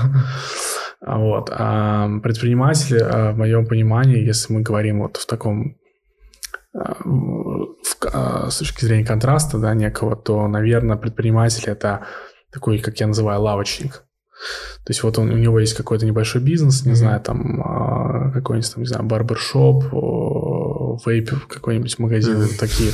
То есть yeah. ты вот находишься в своем, в своей вот этой лавочке, ты сам делаешь большую часть там всей работы, и она очень многообразная. Да, ты можешь там и продавать, и э, создавать продукт, и там э, финансы вести и так далее, да. А, и, и, соответственно, у тебя как бы обычно, ну, вот ты вот этим занимаешься, у тебя какая-то прибыль есть, вот ты этим доволен. Может быть, ты какую-то еще точку потом откроешь. Ну, то есть, в любом случае, все на тебе висит. Это, грубо говоря, э, такая, знаешь, э, э, работа на максималках, условно говоря. Mm-hmm. Ты, ты как бы не офисный работник, тебе mm-hmm. дядя не платит, ты, ты сам являешься дядей, но у тебя там очень маленький свой отдел такой, да, это может быть есть люди, может быть нет людей, может кто-то работает mm-hmm. и так далее. Вся вот. бизнес это переходит, когда ты уже пытаешься настроить систему, которая функционирует, которая сама ну, способна да, воспроизводить да, решения. Да, да, да, да, да. То есть а, бизнес а, в идеале, да, он должен а, давать при неизменных а, данных, да, там при неизменном а, инвестициях, например, а, плюс-минус те же самые результаты. То есть ты должен понимать, что если мы там вложим там X миллионов рекламу, да. то мы э, получим там, а, там, не знаю, двух с половиной, трех иксов выручки. И это у тебя системно будет... Э, то есть многие вещи внутри, они могут меняться, всякие проекты mm-hmm. будут происходить, но mm-hmm. в целом верхний уровень у тебя будут типа те же самые плюс-минус показатели. И, и здесь, как я подчеркнул, да, вопрос как бы в, э, в сроках, в планировании. То есть бизнес обычно, наверное, эта история там на много лет. А, конечно, компания может меняться, может в какие-то новые рынки выходить, какие-то новые продукты делать. В целом, а, это история на, на многие годы. А, предпринимательство, если такое, знаешь, где вот один чувак все делает, такой многорукий, это там, ну, типа, на год, на два. То есть он что-то денег заработал, какой-то тренд почувствовал, что-то здесь заработал, mm-hmm. потом видишь, что дальше это не идет, начинаешь что-то новое искать. Да? Mm-hmm. Такие серийные предприниматели, как я их называю, mm-hmm. там три года позанимался этим, потом там, не знаю, продавал мясо, сейчас там, запретили, сейчас, да? сейчас там, потом кальянами занимался, потом сейчас занимаюсь, не знаю, какой-то инвестиционными консультациями mm-hmm. и так далее. Все таких людей знаю.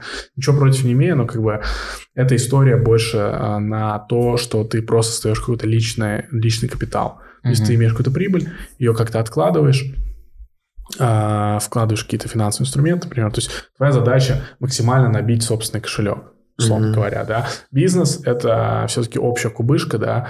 А, ну, она, конечно, должна там расти, пополняться, и, но ты, ты зарабатываешь там, наверное, не столько с дивидендов каких-то прибыли, сколько с а, роста стоимости.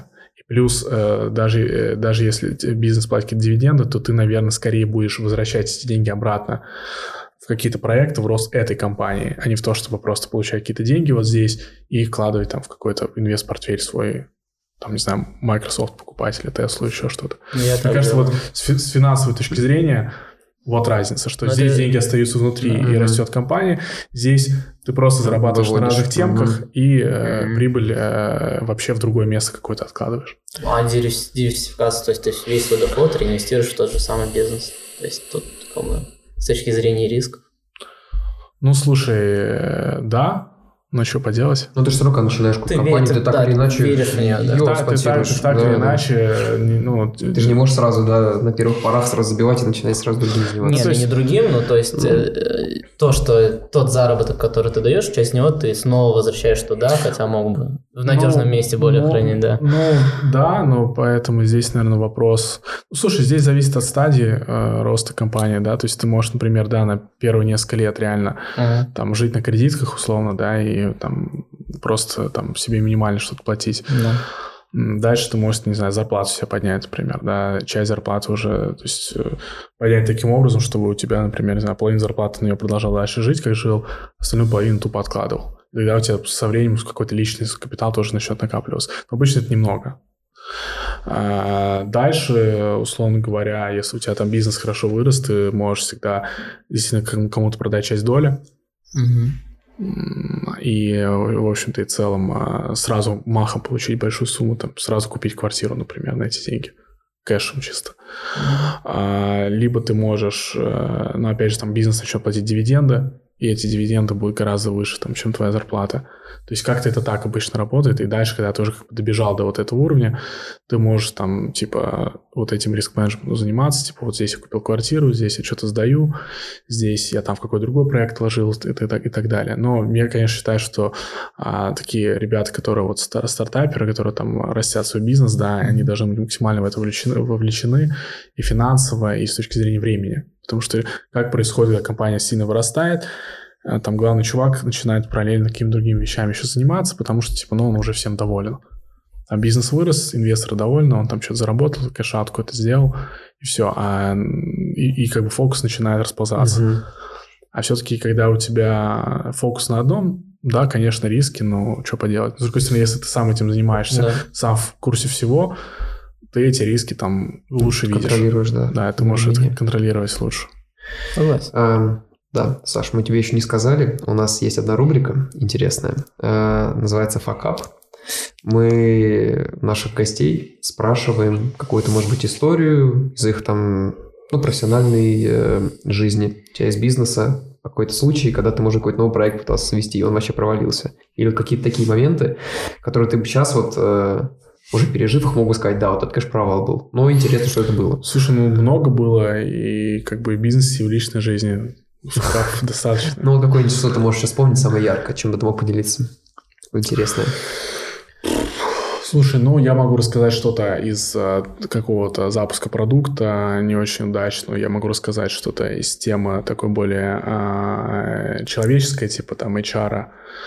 А, в принципе, ну, много историй, но, например, Вот продукт, наверное, было бы интересно услышать, какой ну, был Например, мы, который... А, мы решили там один месяц запустить там 5 новых курсов, а, при том, что у нас не было там нормального а, платного маркетинга, да, то есть как бы сейчас, сейчас мы понимаем, как это работает, да, и э, есть э, понятная воронка, да, там и с точки зрения схемы, с точки зрения как бы там рекламных кабинетов и так mm-hmm. далее, да. У нас ничего такого не было, было чисто органика. И мы такие, типа, блин, давай запустим там 5 новых курсов.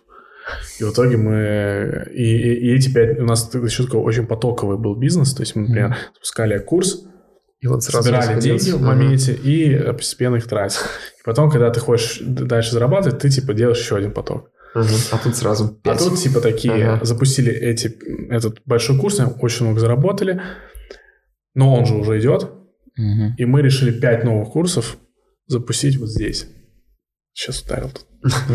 А, и а, это, это типа должно было дать нам денег, потому что все равно у тебя расходы же постоянно есть, там людям надо платить, там реклама и так далее. И, короче, по ним как, какие-то ужасные прям результаты были. То есть мы там, типа, по 10 человек на поток там наняли, а планировали mm-hmm. там, типа, 50, там, mm-hmm. что такое. Ну, короче, было больно довольно. То есть нам пришлось, у нас там кассовый разрыв первый возник в истории. А, и мы какие-то вещи там пришлось из планов, там, с каких-то классических курсов, которые мы уже запускали, двигать раньше, чтобы mm-hmm. собрать вот эти деньги еще раз. Понятно. То есть э, это, ну, понятное дело, то есть, во-первых, мы, у нас не было платной рекламы, то есть мы не могли как бы сегментировать все нормально и э, э, привлечь там адекватный трафик, да, адекватное количество трафика. То есть было чисто органика, и люди просто там, типа, у меня есть что выбрать-то мне, это, это, это, я не знаю, там, знаешь. А, а дальше, конечно, вопрос там в цене, довольно-таки низкие цены были, у тебя низкие цены, тебе сложно, то есть у тебя цена ошибки очень как бы, высокая получается. Mm-hmm. Если у тебя там, не знаю, курс бы стоил там в три раза дороже, было бы неприятно, но проблемы не было, скорее всего.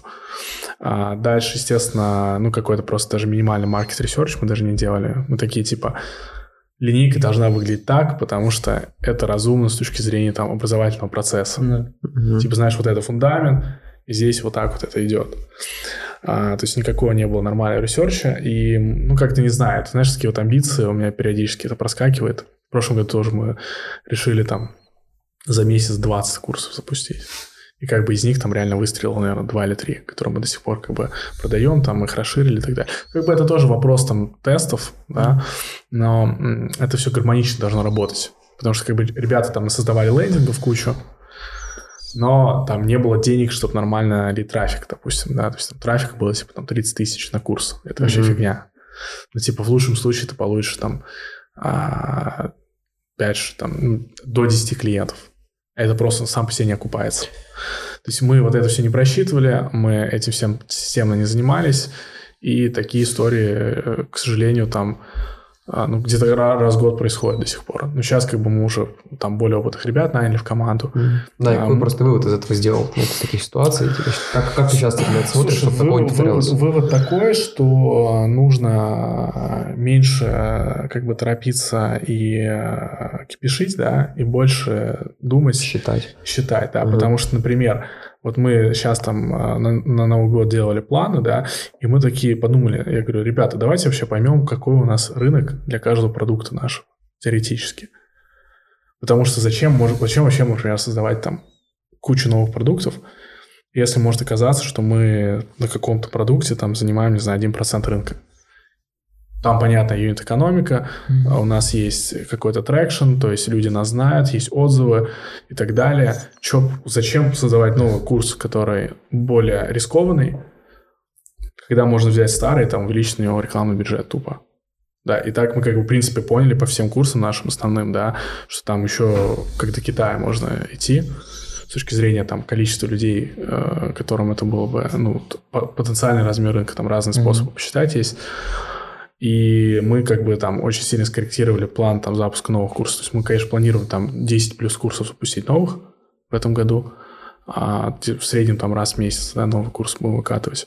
Но, а, может быть, и даже там мы порежем, потому что важно заниматься. Ну, то есть мы, мы поняли, что можно работать вот с этой частью а, цепочки ценности больше, да, то есть вот с таким даунстримом, uh-huh, то есть да. чисто маркетинг продажи, это даст больше результата, чем работать с апстримом, то есть создавать, там, инжинирингом заниматься, что-то новое придумывать постоянно. Интенсивный рост эффективнее экстенсивного, получается.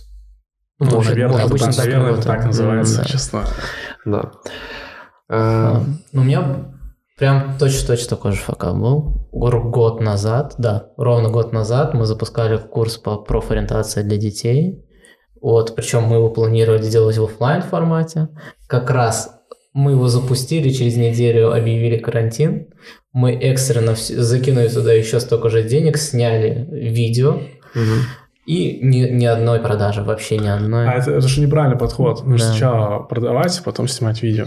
Ну, тогда я об этом не знал. Мы, мы так, э, мы так э, первые наши как раз курсы запускали.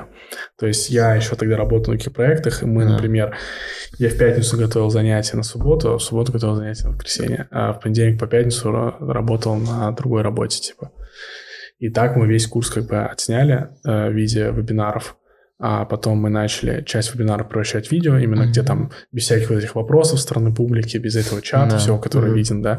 Чисто вот системно там взял, со- с- там, урок заснял, с паузами там по блокам и так далее. Но мы это начали, мы такие вещи делаем сейчас. Это мы называем это капекс, капитальные Мгм. затраты в кавычках, да. Мгм. Ну, кстати, это так и есть по бухучету, Да. там нематериальные активы называется. То есть мы это делаем только в тех курсах, где уже есть какой-то traction. Например, он уже год продается у нас. М, То есть у этого курса есть какой-то там личный бренд, скажем так. понятно. Люди его покупают, и мы такие, типа, окей, давайте вот здесь что-то улучшим, там люди где-то были недовольны, да, вот здесь поменяем какие-то уроки, там что-то освежим, что-то добавим. Это реально только в те, которые уже имеют историю. Те, которые новые, это всегда тема, что ты делаешь там ландос, делаешь какую-то воронку, там, может быть, Мгм. пару вебинаров проводишь, людей, людей там зазываешь, email рассылки и так далее, так далее, так далее, и ты в конце имеешь там какое-то количество продаж. То есть без пилота, без MVP сначала продаете, а потом начинаете... Ну, так это и есть же э, некий пилот. Ну, То есть ты не- сначала... Ты как бы- Самого продукта-то еще нет. Ну что? Куча, слушай, там, по-моему, Не, я знаю, что Стив есть, Джобс, да. первый iPhone, что ли, или первый там iPad, iP- iPod, он, по-моему, вообще он был, типа, там, из бумажки, из, из картона сделан. Как бы Ну. люди, с- э, он, э, лю- люди начали вносить предоплаты, стало понятно, что людям это интересно, рынок Мгм. есть, значит, тогда уже начали это производить. И так, как бы, я считаю, что это, в принципе, а, единственный правильный подход. Потому что э, вот ты сам привел пример, да, вы там потратили кучу денег, ничего не продали. Да. Вот, а если вы потратили 100 тысяч на рекламу, скорее Да. всего, вы бы что-то продали. А дальше уже с- э, вы же продаете, вы же как бы э, не 100 тысяч потратили, 100 тысяч заработали, ну, там, потратили 100, например, заработали 300. И вот с этих трех, с этих разницы в 200 вы бы засняли как раз этот курс. Да. Это, ну, я согласен, это не, не всегда очевидно. Для меня это как бы очевидно, но это не всегда очевидно Ну, для многих. я, скажем так, за это время как пред- пока что как предприниматель вырос, и я уже больше ошибок вижу своих прошлых. Есть факап у тебя, Андрей? Нет. Ты успешный человек. Да нет, да просто... Ты не успеваешь пока. Я не успеваю факапить, да, я только пришел на работу, я совсем осваиваюсь, куда мне до факапов пока. Они, может, и есть, но они так, чу, мимо, я такой, ну, Ну, факап э, происходит, когда ты что-то пытаешься делать. да. Скажем так. Если ты Да. ничего не пытаешься делать, ничего не делаешь, у тебя факапов обычно не бывает. Вот, я думаю, на сегодня это все. У меня бизнесовый вопрос есть. А, Давай. Слушай, а, скажи, вот на каком этапе нужно нанимать селзов? Вот отдел продаж, когда Типа стоит в самом начале. Сразу с самого начала? Конечно. Ну, как только у тебя появляется какой-то, э, там, не знаю, с- свой профиль там в инсте, там, Да. бизнесовый, да, или там группа какая-то, у тебя там люди тебя начинают читать, аудитория появляется, да, сразу нужно нанимать. Они без маркетологов смогут работать? Нет. То есть еще и маркетологов надо сразу нанимать. По-хорошему. Ну, в идеале, если ты сам эту тему изучишь, начнешь как-то. Я вот думаю, что мой, мой такой большой профессиональный факап это то, что я в свое время не, не изучил digital-маркетинг. То есть я хорошо, а, я там делал интересный контент, я, соответственно, преподавал, в принципе, нормально, да, э, люди довольны. Я знал хорошо, типа, те- тему, но я вот это, вот это вот промежуточное звено, да, именно digital-маркетинг, Да. платная реклама, вот я ее не знал нормально. И мы там очень много денег там потеряли в свое время на... Если так совокупно все сложить, даже до сих пор я бы не сказал, что у нас там это очень эффективно работает. Мгм. Хотя мы уже много чего понимаем и оцениваем. То есть, естественно, тебе нужно, ну, маркетолога, понимаешь, у тебя э, в любом случае в начале ты будешь с органики что-то зарабатывать. То есть у тебя будут люди оставлять заявки, и вот селзы как раз, ну, наверное, одного-двух селзов можно нанять даже без маркетолога, потому что ты делаешь контент, и э, эти люди все равно будут там писать сообщения. Ну, конечно, должна быть какая-то AMA CRM или что-нибудь установлено. CRM. Вот, это все нужно привязать друг другу, да, и, в принципе, селзы-то могут это все обрабатывать. Просто а, проблема а, чаще всего какая? То есть то, что у тебя эффективность будет очень низкая у СОЗов, если это будут какие-то холодные лиды. То есть мы в свое время там, по-моему, на третьем потоке Финакадемия, Финакадемия это было лето 17-го, mm-hmm. мы э, просто тупо брали людей, которые лайки ставили, короче, на какие-то mm-hmm. посты, связанные с Академией, и им в личку писали. Это тоже имело место быть, и там, по-моему, даже какая-то конверсия была, типа, не супер ужасная, типа, процента 2. Я так тоже пытался. Покупки.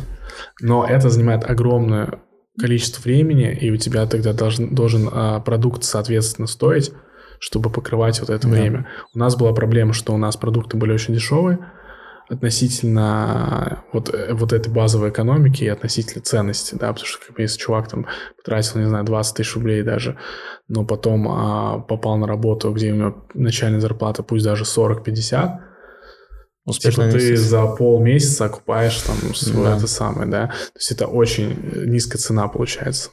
А, то э, если у тебя не будет эта экономика сходиться, просто-напросто ты не сможешь расти никак. Ну вот, потому что, э, ну, опять же, иметь очень много селзов, это чисто организационно сложно. Да, потому что тебе нужно какого-то ропа потом будет нанимать да. и так далее. И как бы что они будут делать, да, они будут отписывать, что ли, всем подписчикам твоим. То есть тебе все равно должен трафик идти, а, там таргетированная реклама, ты должен наращивать свой комьюнити, да, это тоже обычно бесплатно, ты этого не сделаешь. Ну, да. Раньше можно было, там, сейчас уже сейчас сложно. Очень, сейчас очень сложно. Есть всякие новые там направления, типа ТикТока, да, где там люди до сих пор могут быстро раскрутиться. Да. В целом довольно долго делается. Ну и, конечно, всякие там контексты и так далее, то есть ты работаешь с прямым а, с прямыми запросами. То есть это как бы горячий спрос. Если да. чувак там пишет, не знаю, а, курсы ЕГЭ там или еще что-то, то очевидно, что он хочет э, посмотреть, ну, записаться с большой вероятностью какой-то из курсов ЕГЭ. Да. То есть у него, у него, он понимает, что за это надо платить, а, он будет смотреть несколько компаний, скорее всего, да, и везде заставить заявки, и дальше уже там sales ы должны его дожать. Ну, sales ы, да, это прям типа в самом начале надо делать. У меня просто органики-то нет, у меня все на личном бренде держится, у меня просто приходит ну, Так это и есть органика? Ну, это есть, но там просто нет потока. Два ученика полгода, это, на мой взгляд, не поток. То есть тут селзы не нужно самообрабатывать. Ну, значит, тебе нужно маркетолог, который будет раскачивать твой комьюнити, да. и э, ты должен четко понимать, что, например, там, наша цель – это первая, первая какая-то цель, это, например, 10 тысяч подписчиков там в Инстаграме, допустим, да. Дальше с 10 тысячами уже можно там какие-то расчеты простые делать, даже и, там воронку какую-то посчитать, да, сколько у тебя на выходе будет там покупок. Uh-huh. Например, или, соответственно, ну, короче, это простые, на самом деле, расчеты в Excel, ты можешь все сделать, тогда тебе нужен маркетолог, естественно, контент будешь делать ты сам, да. А, и потом уже, когда ты добежишь до какой-то первой цели, ты на самом деле даже можешь как сделать, ты можешь никого не нанимать, Сначала ты сделаешь там какой-то пост, там, не знаю, продвигаешь его и так далее. И там какую-то платную рекламу польешь через Facebook, да, и, например, ты начнешь видеть заявки. Вот когда ты запаришься там их обрабатывать, угу. Тогда, ты начнешь искать там уже СУЗов. Но ты должен понимать, что типа эта машина запущена, и как бы у тебя там каждый месяц это будет... Стабильно. Ну, стабильности там не бывает, но как бы процесс уже есть. Да. Тогда ты уже там нанимаешь СУЗов. Ну, в первое время ты сам будешь селить и контент делать, и маркетинг ты будешь там тоже участвовать, какие-то креативы. Я, кстати, до сих пор текста иногда читаю там креативов наших. Я все время, я читаю, напихиваю, заставляю переделывать. Но это нередко, когда... Ну, главное, перфекционизму не страдать, да, на самом деле. Нужно смотреть метрики, да. У нас была, помню, реклама какая-то, где была ошибка прям в тексте. А, но на удивление она показывала какой-то типа CTR там выше mm-hmm. всех остальных, да, и то есть как бы мы, конечно, ее исправили, эту ошибку, но в целом Типа, не так больше была такая, в чем проблема, mm-hmm. какая разница, если это дает результат. Класс. Поэтому лучше там слишком лишний раз как бы не тратить много времени на доведение до какого-то идеала, потому что э, тебе кажется, что там вот это нужно людям, да, а им ну, это не конечно. нужно. И чем больше ты оставляешь времени на тесты, тем быстрее ты выйдешь на какой-то путь, который тебе даст рост. Спасибо. Ну что, подкаст себя оправдал. Я думаю, да, получилось очень полезным, что? познавательным. Эм, Фирменный вопрос. Да. У нас есть такой вопрос. Эм, кого тебе было бы интересно послушать в нашем подкасте, посмотреть? Кого ты знаешь лично? То есть человек, который ты знаешь лично, и тебе было бы интересно посмотреть этот подкаст. Слушайте, э, я, блин, много кого знаю-то. А, ну вот, э, есть такой э, парень, его зовут Павел Астафуров. Он в Skill Factory глава маркетинга. Вот его было, наверное, интересно послушать. У меня, в принципе, есть его контакты, если вам нужно, могу дать. А. Я не видел, что он где-то выступал, но... Ну, тем ну, лучше. Попытаемся. Мы готовы к любым отказам, но мы все равно пытаемся. Да? Наверное, с ним. То у нас это, на самом деле, мы говорили все про воронку. У нас, на самом деле, поиск кандидатов, это и есть одна большая воронка. Ну просто ну, да. без конца пишешь, кто о, да, я приду. Ну, ну так оно работает. У нас то же самое абсолютно. То есть мы нас, конечно, ресурсы побольше, там бренд есть, но mm-hmm. все равно точно так же это работает, да, то есть у тебя есть какой-то список кандидатов, всем написал, кто сказал да, нет, кто mm-hmm. сказал позже, и ты там постоянно долбаешь всех, да, тех, кто сказал да, ты с ними там ну, делаешь вот это operations, да, там, организацию, те, кто mm-hmm. сказал там позже, там, постоянно к ним возвращаешься, те, кто сказал нет, там, не знаю, через год им опять пишешь. Mm-hmm. Так, так оно обычно происходит всегда. Мы всех преподов так наняли изначально, например. Ага. Это кто-то кого-то знал, кто своего друга привел, там, коллегу там и так далее. Так это все изначально и происходит. Потом, конечно, проще становится, но, ну, наверное, потому что есть люди, которые этим занимаются. Сам процесс, он, в общем-то, и целом одинаковый. Классно. На этом мы подведем итог. Спасибо, да. что посмотрели. Подписывайтесь обязательно на наш канал, ставьте нам лайк, подписывайтесь на канал Instagram и Instagram. YouTube у нас тоже большой. У тебя да, очень я... классный личный Инстаграм, хочу сказать, очень много полезных э, вещей. Ну, мне, мне сказали, что нужно прокачивать. Мне да, да и неплохо получается, поэтому обязательно подписывайтесь, тоже посмотрите. Думаю, много для себя полезного найдете. Это был бизнес-подкаст. Да, спасибо. До скорых встреч. Да, всем пока. Чао.